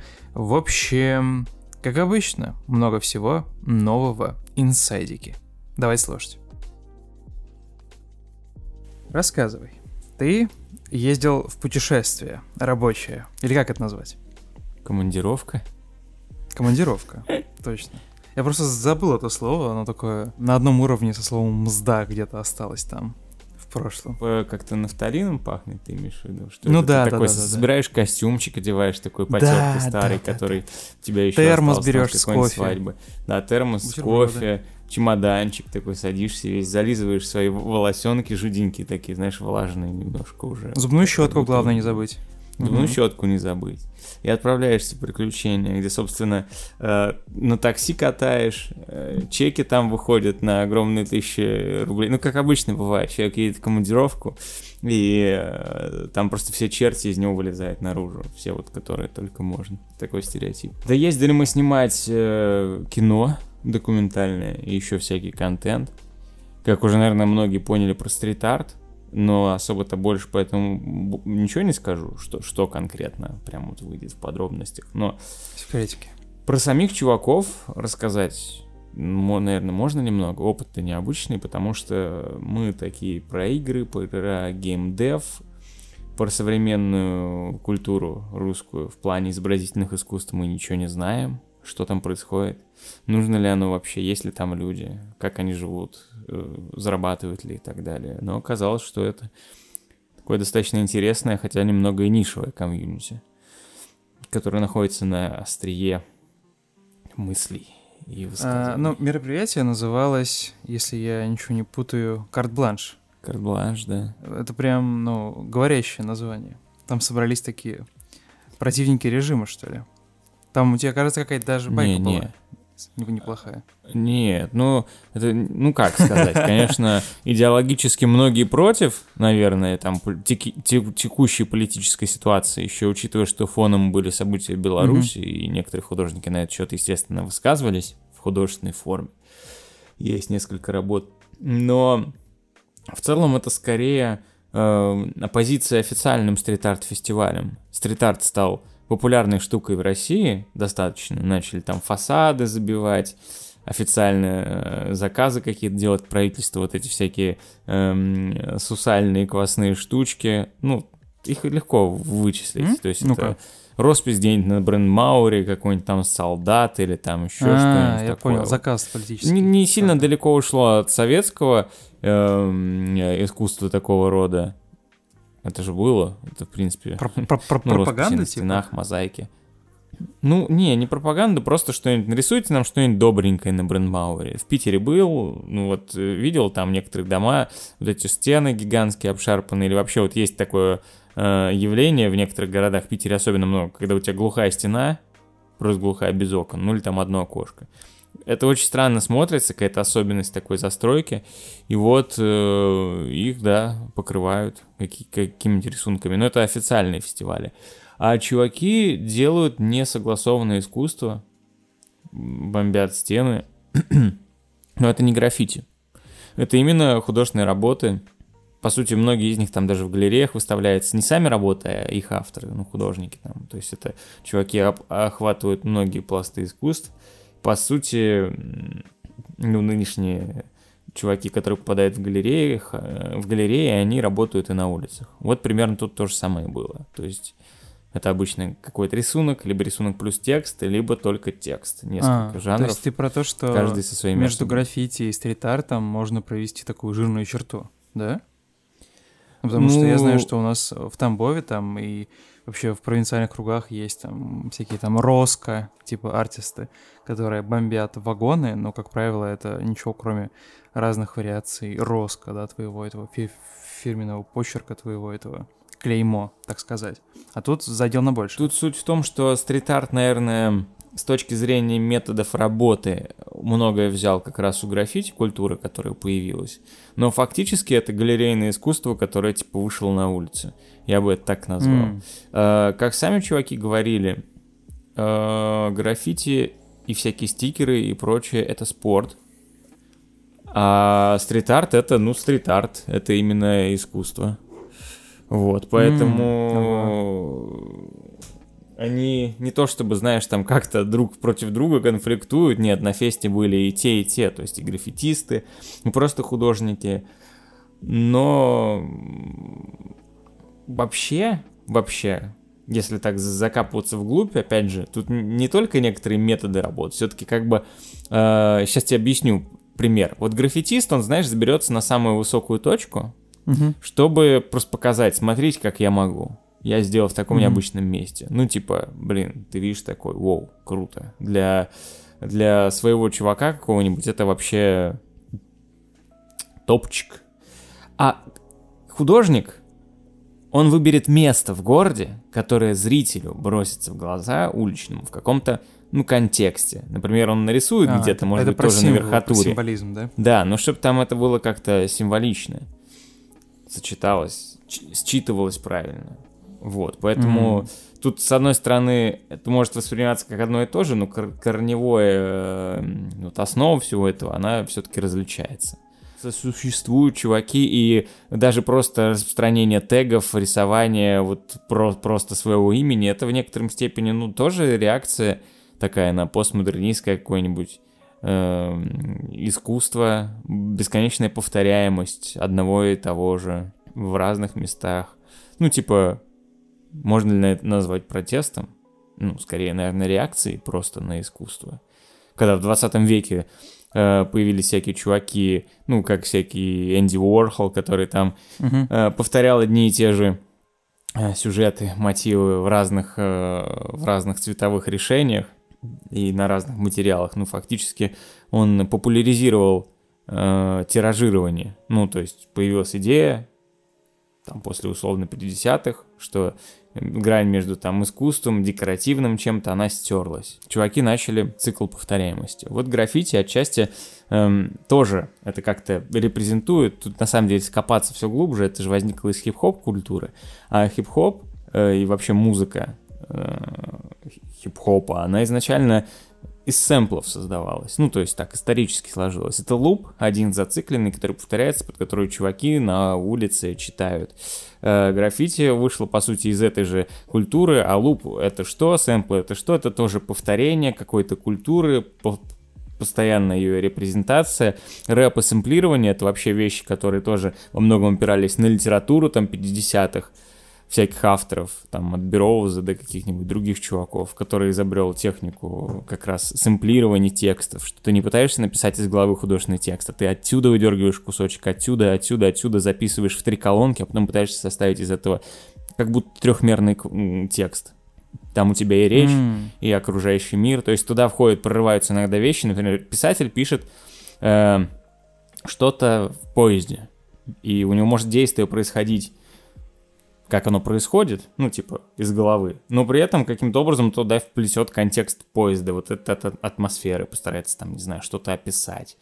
Сэмплирование все на это опиралось, то есть тоже сбор из кусков, там можно сделать трек, который э, какой-нибудь трубач из 30-х, какой-нибудь еще чувак на другом континенте что-то настучал на барабанах, все это сочетается, и вот получается э, трек.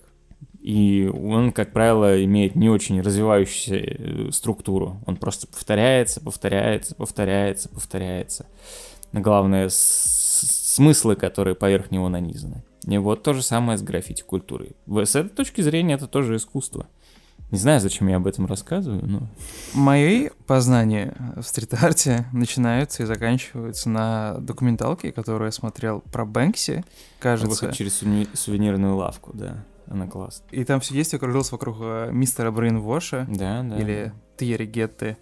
Вот. И они... Кто? Кто они? Как их? Чем их можно назвать? Можно, можно ли сказать, что они были вот одними из тех первых стрит-артистов, которые дали искру всему этому движению? Да, конечно, ну, конечно. Ну, то есть, э, если описать то, как работает, в принципе, художник, я сам себя, наверное, не назвал художником, хотя, с другой стороны, в какой-то, наверное, форме, может быть, моя работа тоже с этим связана, просто она в своей форме э, какой-то выражается. Художник же что? Он берет, э, он рождает идеи, да, какие-то образы, он не обязательно может обладать э, искусно поставленной рукой какой-то, чтобы вывести все идеально. Многие обладают, и это хорошо, когда ты хорошо э, каким-то навыком владеешь, у тебя открывается больший простор для создания разных, не знаю, там, высказываний, предметов культуры. Но, по сути, они, видимо, взяли граффити, баллончики, краски на улице как одну из техник, просто себе на вооружение. Ну, знаешь, Э, в 20 веке пошло же все в эксперименты, художники начали там скульптурой заниматься, и рисовать, и оформительским каким-то делом заниматься. То есть все-все-все, и фильмы снимать, и фото. А это просто еще одна штука, которую добавили.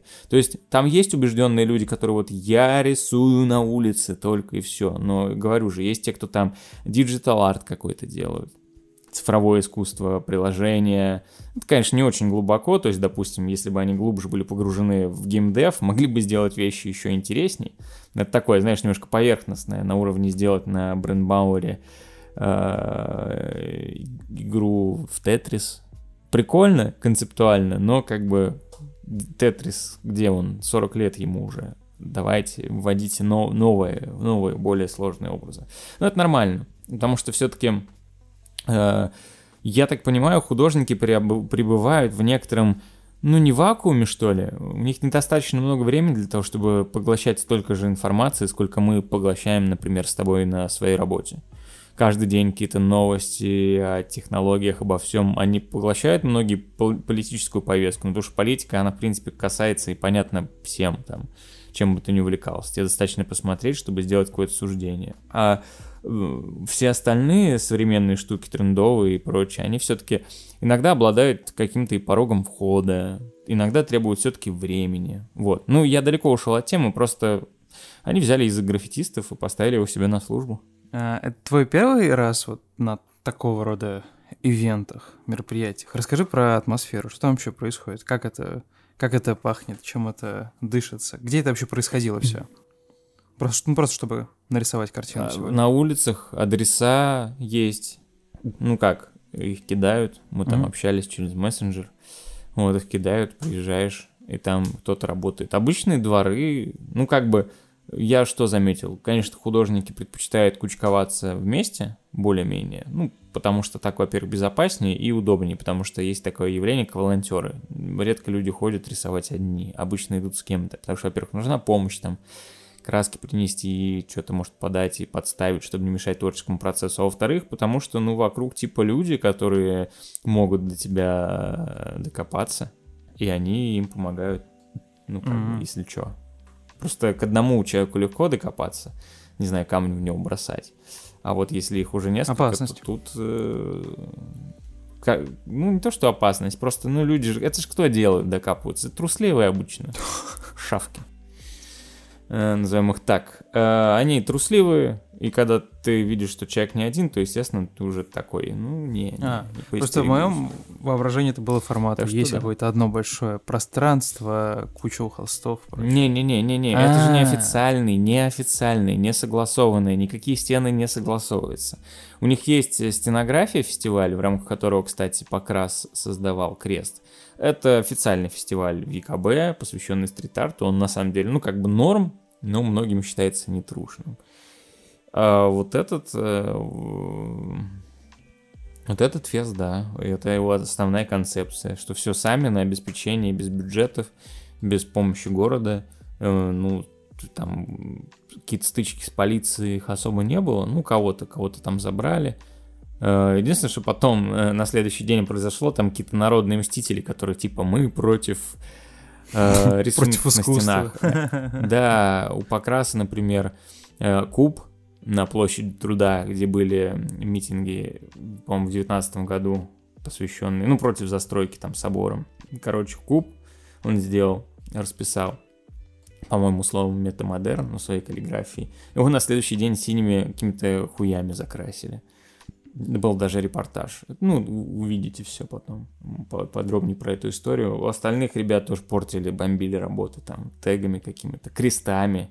Там есть какой-то активист, который, типа, я прочитал в статье, ребят скидывали, он считает, что все это бесовщина, поэтому ходит и, типа, рисует на них, на этих работах кресты черные там. Или белые, мелые. Хромовник сраный.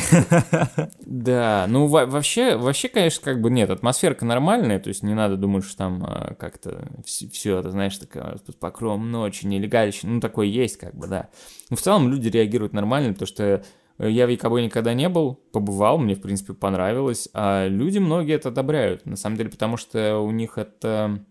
Я не хочу сейчас все рассказывать, потому что что-то войдет в фильм, но был, допустим, человек, с которого в свое время, это чуть ли не 80-е при Советском Союзе началось, рисунки на стенах в ЕКБ. Был одним из первых уличных художников. Расскажу про него в фильме. А, в общем, э, типа, это их плоть и кровь. Это нормально. Многим, конечно, людям не нравится, а остальным, ну, это часть культуры. Некоторые, наоборот, радуются, что там разрисовывают. Ну, это же обычный такой город, в нем много обычной архитектуры, хрущевок, вот этих вот там панелек, трансформаторных будок, того, такого, такого очень много. Много, правда, и современной архитектуры. То в основном, как бы, как мне чуваки рассказывали, мы рисуем, ну, как я понял, у многих позиция такая – Эм, на каких-то заброшках. И, кстати, вообще, почему рисуют на заброшках? Это интересно. Типа, потому что эти места обделены любовью, а они пытаются, ну, еще раз как-то их воскресить, что ли. Привлечь внимание, сделать эдаким объектом искусства. Ну, то есть те здания, которые разлюбили, они им пытаются вот эту любовь вернуть. Но есть что-то в этом и архаичное, потому что это реально вот прям как, как типа рисунки... изображения на стенах. Ну, как рисунки древних. А? Да-да-да, в пещерах, на стенах рисовать. Некоторые работы живут там пару часов, их снимают, была одна такая. Я здесь пока не буду говорить, не хочу нас подставлять под какое-нибудь потенциальное внимание. Не стоит это того. Очень много эмоций, буду это осмыслять. Еще кое-что будем доснимать Питере, в Москве. И посмотрим, что из этого выйдет. В общем, движемся в сторону других изобразительных искусств масштаб. Ну, во-первых, это, а во-вторых, как бы у нас это будет самый большой, ну, как бы, по сути, это будет первый документальный фильм именно с Вайзета. Ну, я считаю, выходит там достойная работа. Можно было некоторые вещи сделать лучше, конечно, кое-чему мы там научились, но мы таким максимально мобильным скоростным продакшеном. Мы не влипли даже ни разу в неприятности, а про какую-то бытовуху там рассказывать, или как мы там куда-то опаздывали на самолет, ну, тут ничего особо интересного. Обычный рабочий момент. Ну, просто мы все-таки были готовы к тому, что нужно делать, поэтому самопровозглашенных приключений не, не случилось, а какие-то забавные вещи я просто хочу приберечь для фильма. Ну, там, то есть это зафиксировано. Угу. Ни, ничего такого криминального, просто, ну, интересно. Для тех, кто интересуется таким искусством, ну, не, вообще современным, окей. Про уличное конкретно мы расскажем, ну, то есть вам, чтобы вы были в курсе, что это такое. Но какие-то забавные штуки, да, попадут в итоге. По датам, когда ждать? Ну, по окнам по неделям? Я думаю, что стоит это рассчитывать где-то октябрь, ну, начало октября. Потому что mm. много часов материала, мы начали его разгребать. Ну, ребята у нас сейчас одни делают ролики на канал, а вот Игорь Максимов, мы с ним ездили, мы с ним начинаем разгребать файлы, готовить это все, потому что, ну, процесс монтажа очень трудоемкий, очень долгий, а хочется сделать хорошо, плюс еще будут досъемки. Угу. То есть, э, чисто технически это отнимает много времени. Потому что, ну, мы реально столько не снимали ни разу. И вот сняли, посмотрим, что из этого выйдет. Такая Слушай, история. ну, жду с предвкушением. Показывай, что будет, готово.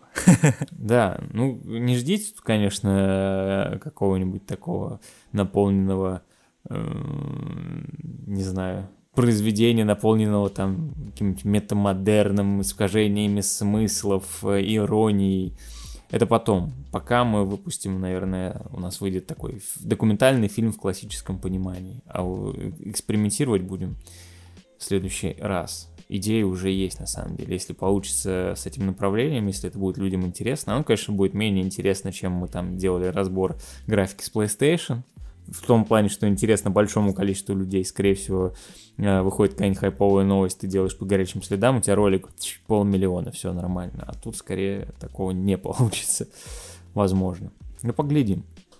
Поглядим. Я надеюсь, что народ, э, народ выведет в топы, и люди, которым это интересно, сами художники, их аудитория, то есть как бы сарафан, он искренне, надеюсь, поможет. Слушай, ну, жду октября. Спасибо большое, что заглянул. Да, конечно. Было очень интересно. Спасибо тебе. Давайте. Пока, ребята.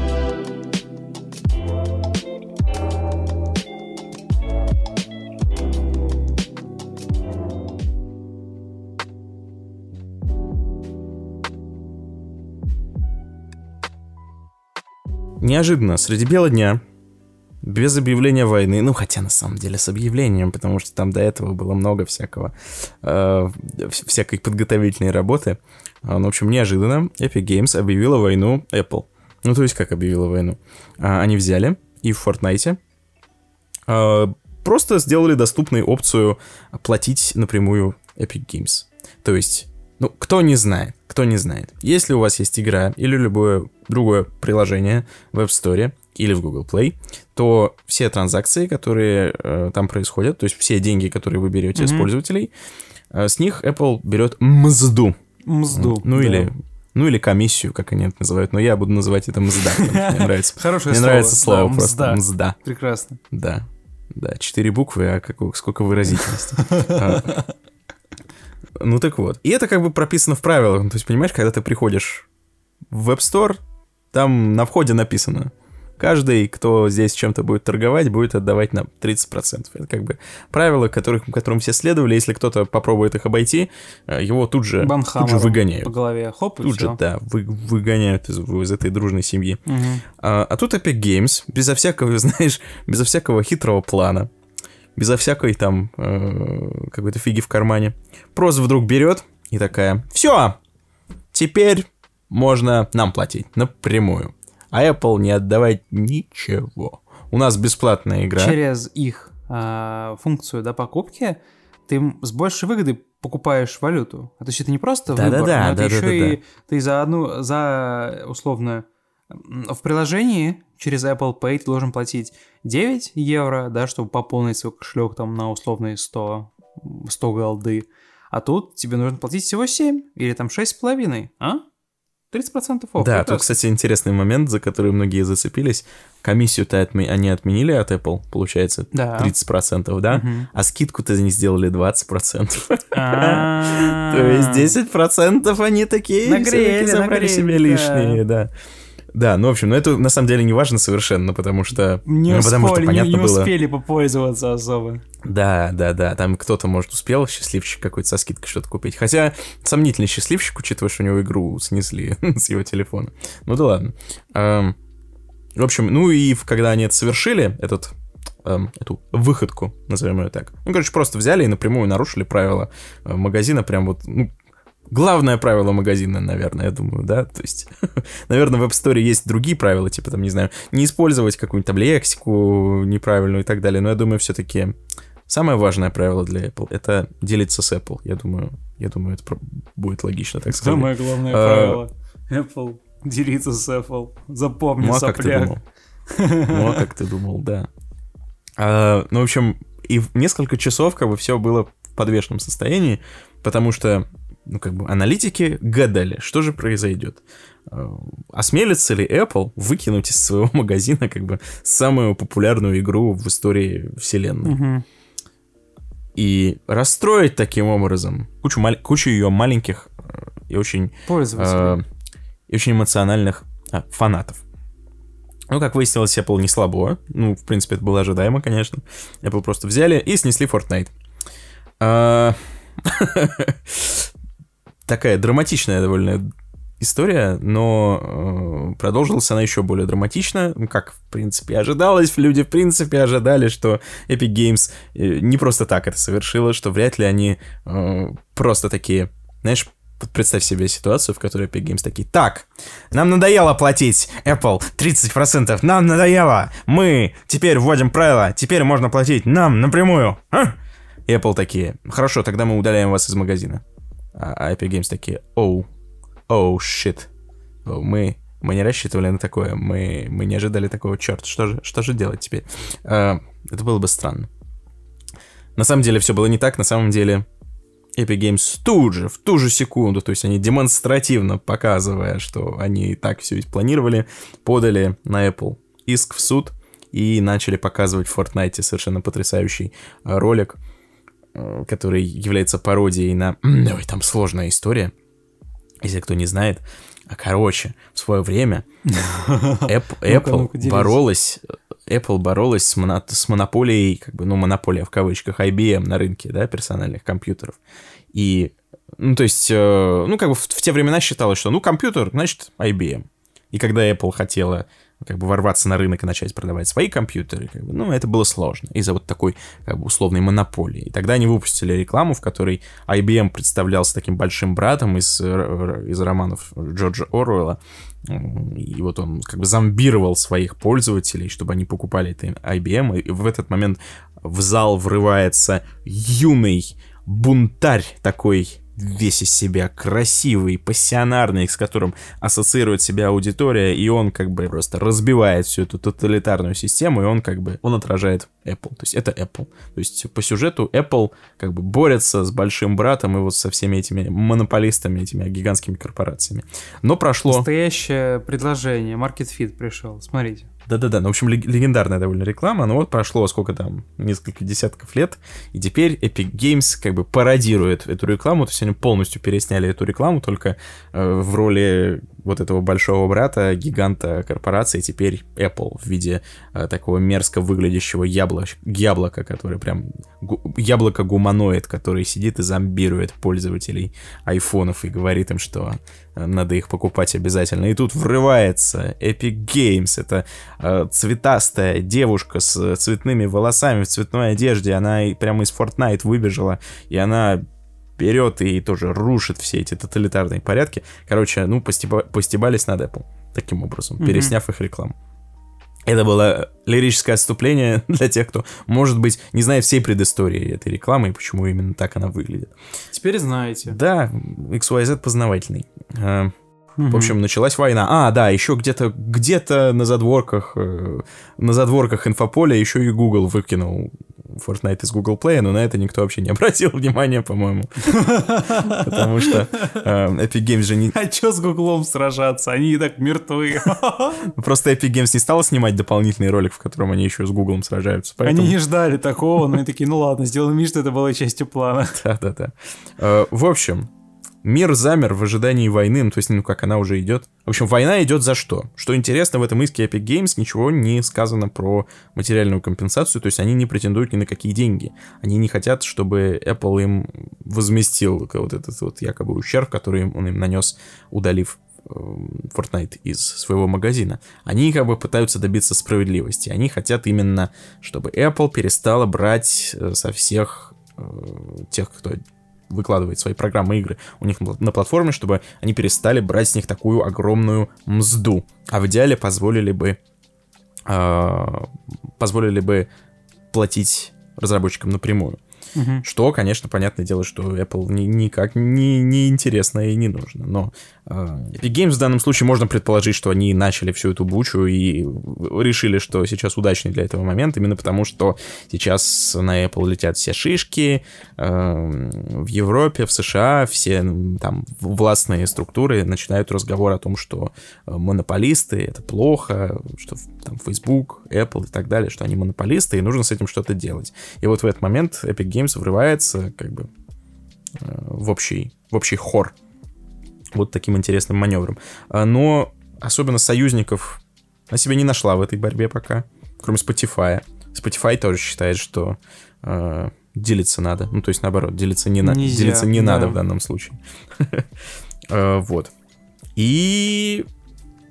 Союз получился такой. Да, неожиданный. В общем, интересно, что будет дальше. Интересно даже не с той стороны, не с той стороны, как разрешится этот иск.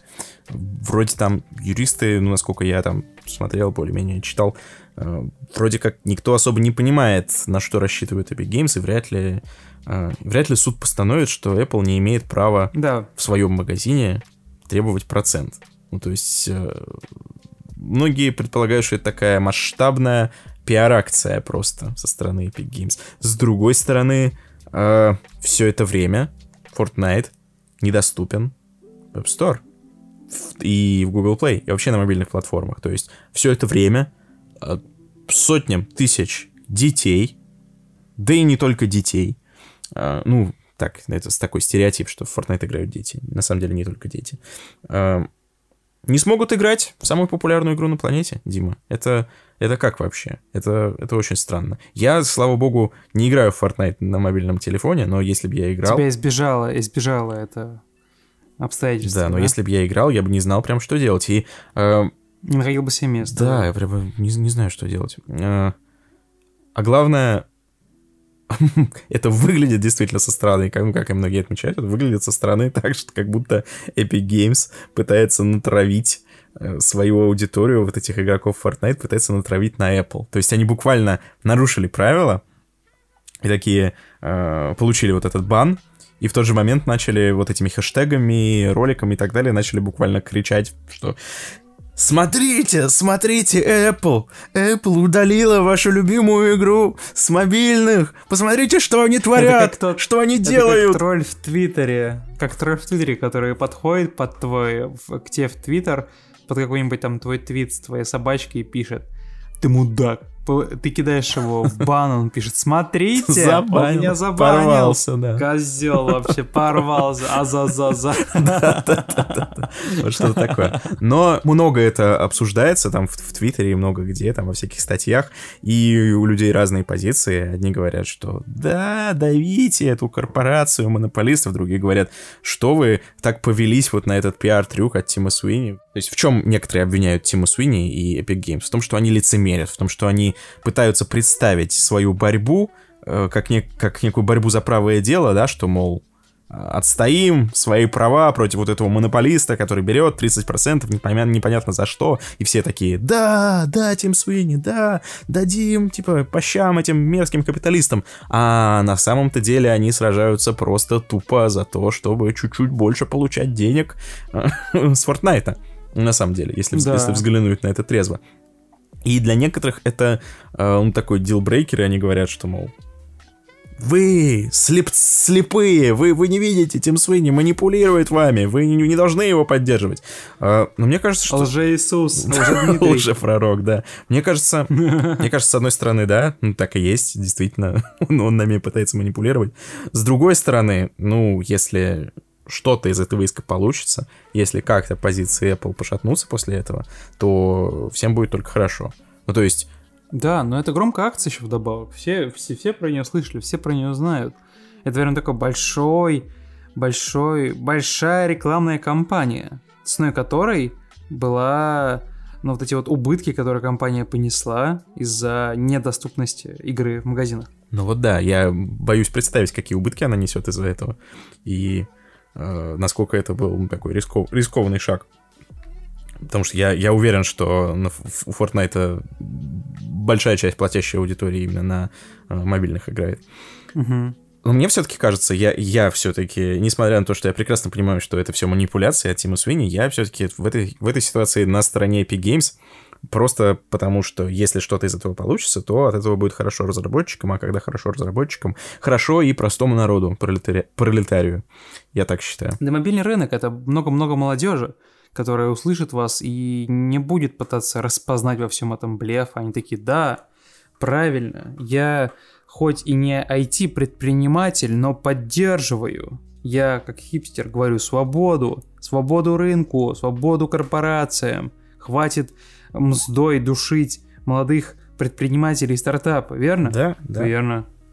Я, знаешь, в этом плане у меня такой социалистический взгляд на, на ситуацию. Ока, ну-ка. Потому что я считаю, если одна огромная корпорация вцепилась зубами в другую огромную корпорацию, и они сейчас э, друг другу нанесут какой-то урон, это, это всегда хорошо. Ну, то есть нам, простым людям, и мелким компаниям это всегда хорошо. То есть если Apple выйдет из этого боя, боя потрепанной, это будет только хорошо там для конкуренции и для, и, и для всего остального. Мне кажется, странно впрягаться за, за, одну, за одну или другую. Ну, то есть в, в этом случае можно немножко впрячься в Epic Games, просто потому что она меньше, слабее и так далее. Если корпорация... А, если, такой-то, да? Если корпорация, у которой неограниченная практически власть, лишится какой-то толики этой власти, ресурсов и так далее, я только за обеими руками. Пусть, пусть перегрызут там друг друга. Как ты считаешь, Дима? Пусть перегрызутся, чтобы рынок стал, типа, лучшим местом. Ну, да, да. Ну, то есть, если бы это был бой там между Apple и какой-нибудь, не знаю, э, маленькой студией, знаешь, из пяти человек. Э, Ice Peak Lodge, о, если бы а, это был бой между, э, между Apple и Ice Lodge, я бы болел за Ice Lodge обеими руками, потому что, ну, то есть это не какая-то бездушная корпорация, знаешь, а реальные люди, которые реально... Добовский! Которые реально делают какие-то, да, душевные вещи, которые им нравятся там и так далее. А, а в этой ситуации, когда две вот такие корпорации сражаются друг с другом, мне кажется, мне кажется, пусть, пусть сражаются. Let them fight, как говорил тот ну, японец. Ну, тот японец из фильма «Годзилла» как раз, помнишь? Let them fight. Вообще, это же величайший момент просто во всей Годзилле, когда там, знаешь, там до какого-то момента все идет, ну, более-менее... А это какая, это какая Годзилла? Это Годзилла которая... Гаррета Эдвардса, которая, которая не так... Какого года? Который был Брайан Крэнстон. А, которая... 14-го, 15 Да, по-моему, что-то такое, которое ее не показывали почти, его, то есть. Там просто mm-hmm. до какого-то момента события развивались, ну, более-менее логично, да, то есть э, там военные действовали, ну, как-то из примерно как настоящие военные бы действовали. А, а в какой-то момент э, там случается такая сцена, когда они говорят, что, мол, сейчас э, эти монстры разрушат там весь город, и надо что-то с ними сделать, там надо запустить них ракеты и так далее. И тут э, японец, которого играет Кен Ватанаби, он такой поднимает руку и говорит «No, let them fight. Типа безо всякого обоснования. Просто потому, что ему хочется посмотреть, как огромные, огромные монстры херачат друг друга. Да, да, да. В этот момент он, знаешь, да, с этим не он как бы разрушает, мне кажется, четвертую стену и говорит как бы от лица зрителей. То есть, типа, нет, нет, нет, нет. У нас есть... Пускай У нас есть нормальный выход из этой ситуации, в котором погибло бы меньше людей, но нет, нет, нет, нет. Let them fight. Вот, вот так же, и так же, знаешь, и с Apple, и с, с Epic Games. Let them fight. Этот конфликт, его исход, он потенциально может сделать этот рынок да, более приятным местом. А, ну, если не для пользователей, не для игроков, то хотя бы для, для разработчиков, да, для фанатов. Ну и в целом, я вот сижу такой, знаешь, на своем кресле. И я такой, как, как зритель говорю, занимательно. Меня это действие развлекает. Вот. И э, мне еще не нравятся те, э, те аналитики, которые набежали на эту тему там спустя день, да, после того, как вся эта спланированная акция произошла, и начали всем вещать с трибун, что это была спланированная акция. Да что Вот я вам говорите? сейчас расскажу, а вы не знали.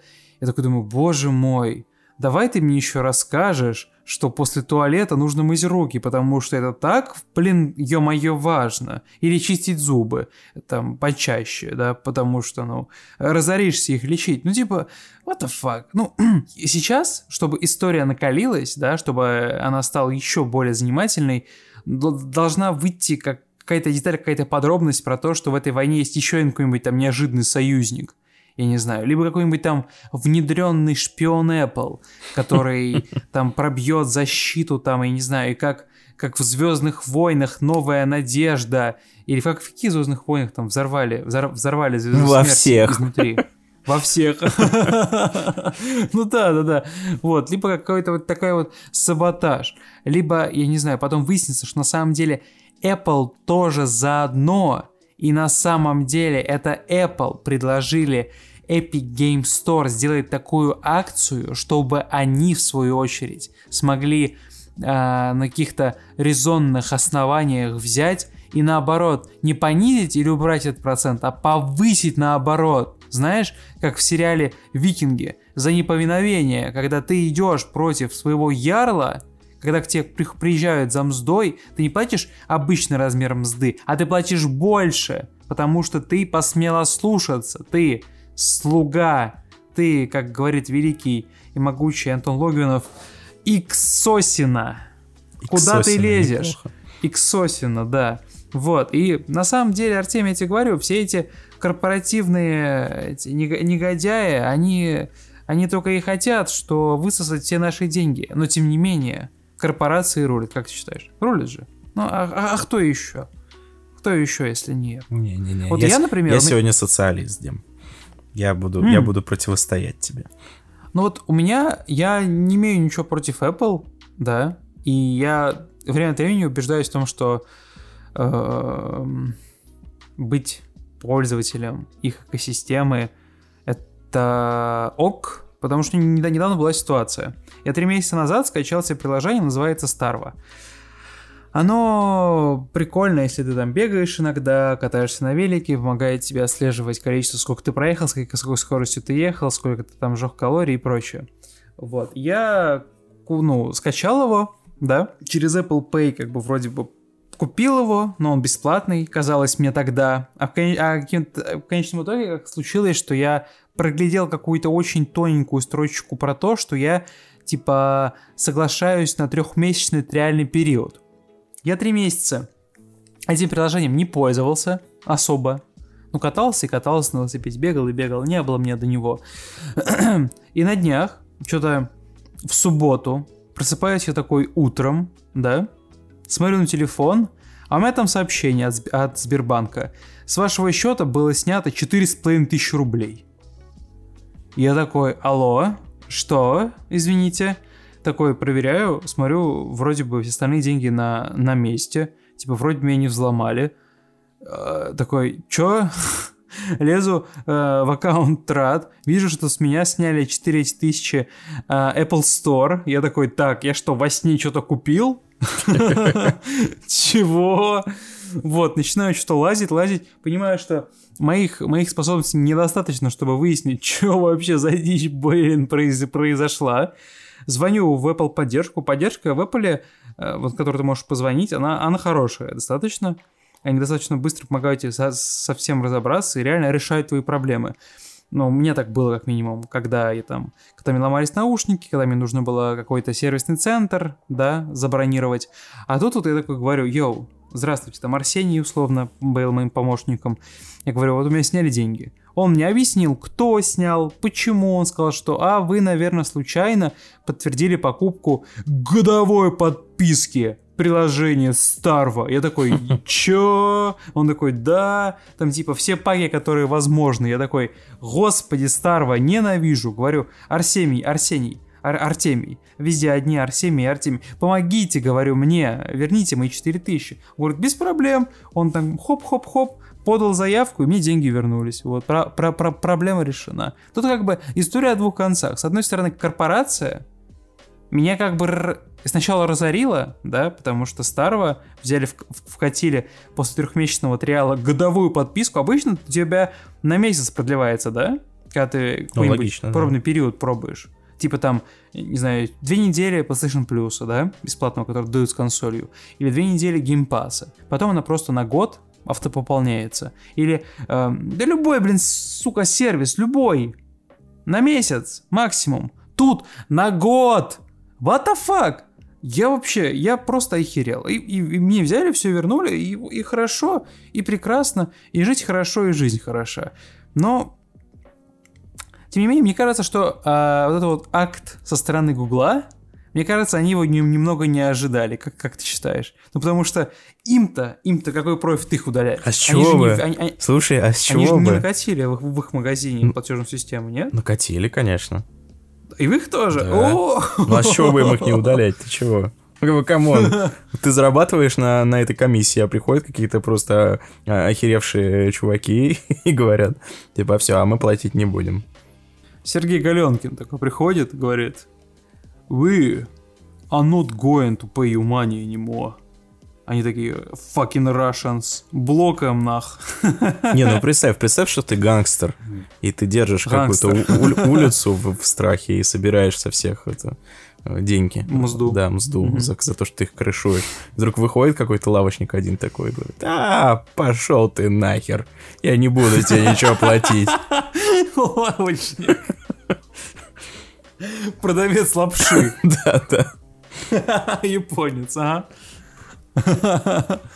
Он такой, да, мы видали таких, как ты, я вообще вон могу сам продавать лапшу, и ничего с моим бизнесом не случится. Таких, как ты, я вон монголов в Японии крушил. Да. Of Tsushima слышал, это я. А потом, вот к, а потом вот. к другой мафиозной группировке оборачивается, которая Google, и тоже говорит, и вам, кстати, и тоже. Тоже ничего не буду платить. Да. И ты пошел туда, в П, в П-Place, как говорится, братан, братишка, до свидания. И такой гордо уходит. И вот гангстеры просто стоят такие в шоке на улице. Он такой, нихера себе. Так можно было. Худотбой, хухимыс вообще. Да, ну как бы, ну и все, ну ты закрываешь его лавочку, потому что сжигаешь. Да. Потому что что еще делать? Ух ты, Артемий, я что-то вижу, какая-то личная история из прошлого, да? Ты потом, аналогию резко. Потом тебе расскажу. Были там одни предприниматели на казанском рынке, торговали шубами. Так вот, в, моё, в моей юности мзду, мзду не берешь, э, ко дну идешь. Вот так вот, как, как говорил мой прадед, да. Дон. Дон Леон. А теме в этой ситуации знаешь, что главное? То, что мы с тобой не пострадали. Что вот люди это правда, невинные, да. невинные люди, вот эти вот, знаешь, э, мирные жители, да, которые страдают во время войн, во время конфликтов, все вот эти вот жертвы, жертвы всех этих состояний, всех этих сражений полководцев. Самое ужасное во всех этих войнах, то, что вот эти вот люди, они гибнут, они, они теряют что-то, они, ну, э, у них проблемы. А вот мы с Не, ну, тобой ну, вышли сухими из воды. Мы вышли сухими из воды, да, но мирные жители потеряли Fortnite. Это ужасно. Ну, слушай, я сейчас процитирую капитана Прайса из Call of Duty э, 2. Э, давай. Мы... Мы...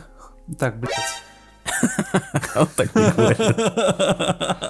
Он такой стоит, такой, прикинь, такая ситуация. Ситуация. На поле брани собрались солдаты, и все такие, ща, ща, ща, ща, ща, капитан Прайс даст мотивационную речь. Народ, народ, слушаем внимательно.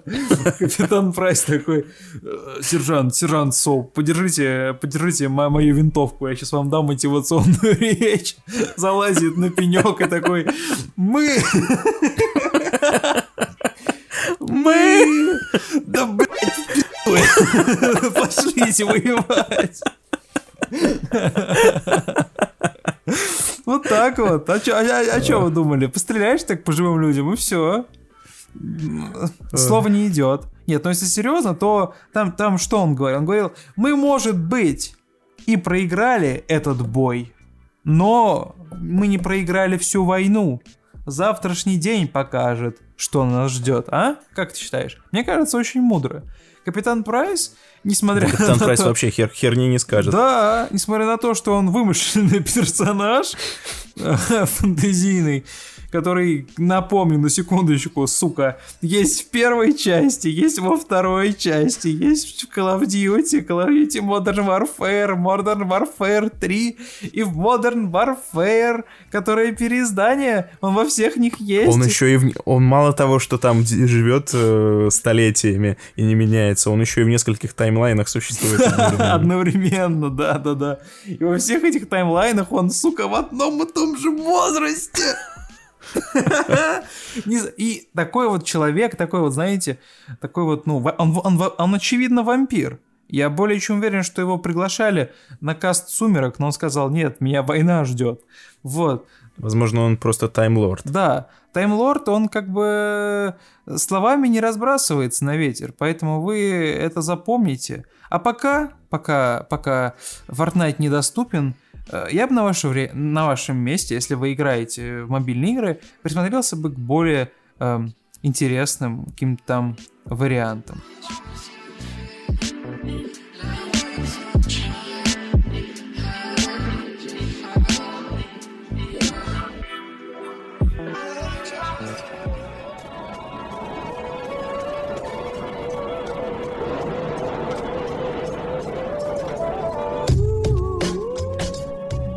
Вот так. И прошла еще одна неделя. Ну как неделя? Я бы сказал, полторы недели. У нас немножечко наш график, наше расписание немножечко сотряснулось. Сбился но... режим.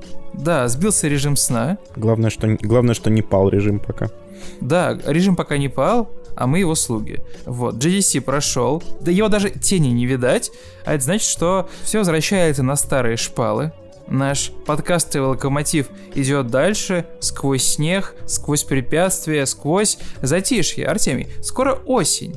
А что это значит, Артемий? Э, это значит много классных релизов, да, Дима? Да, анонсики. Куча, куча AAA еще... проектов выходит. Ах да, они не выходят. Ах да. Deathloop даже перенесли, ё-моё. Да. Минус один эксклюзив PlayStation. Я уверен, еще что-нибудь успеют перенести. Сейчас, знаешь, время, так, время такое. Если ты проснулся, в новостях нет ни одного переноса, значит, что-то пошло не так. Значит, э, ну, нужно это обновить провайдера там или интернет. Скорее всего, новости не прогрузились просто, мэн. К минимум осенью мы получим одну игру от Ubisoft. И это уже дорогого стоит. Конечно, желательно бы, чтобы это был не Assassin's Creed Valhalla, потому что Измаил... А-та-та. Нельзя. Потеряли, отряд потерял бойца, как, как в том меме. Да, ну, надеюсь, ее не перенесут хотя бы. Ты видел, кстати, э, а ну да, ты видел, шутку шутку mm. про киберпанк, что его якобы тоже перенесли. Ты открываешь текст, а там Never gonna give you up. Знаешь, я подумал, это очень весело, но представляешь, если киберпанк не перенесли, и он выходит в назначенную дату, да, ты его покупаешь, качаешь, там 100 гигов. А там таймер Запускаешь, а там вместо игры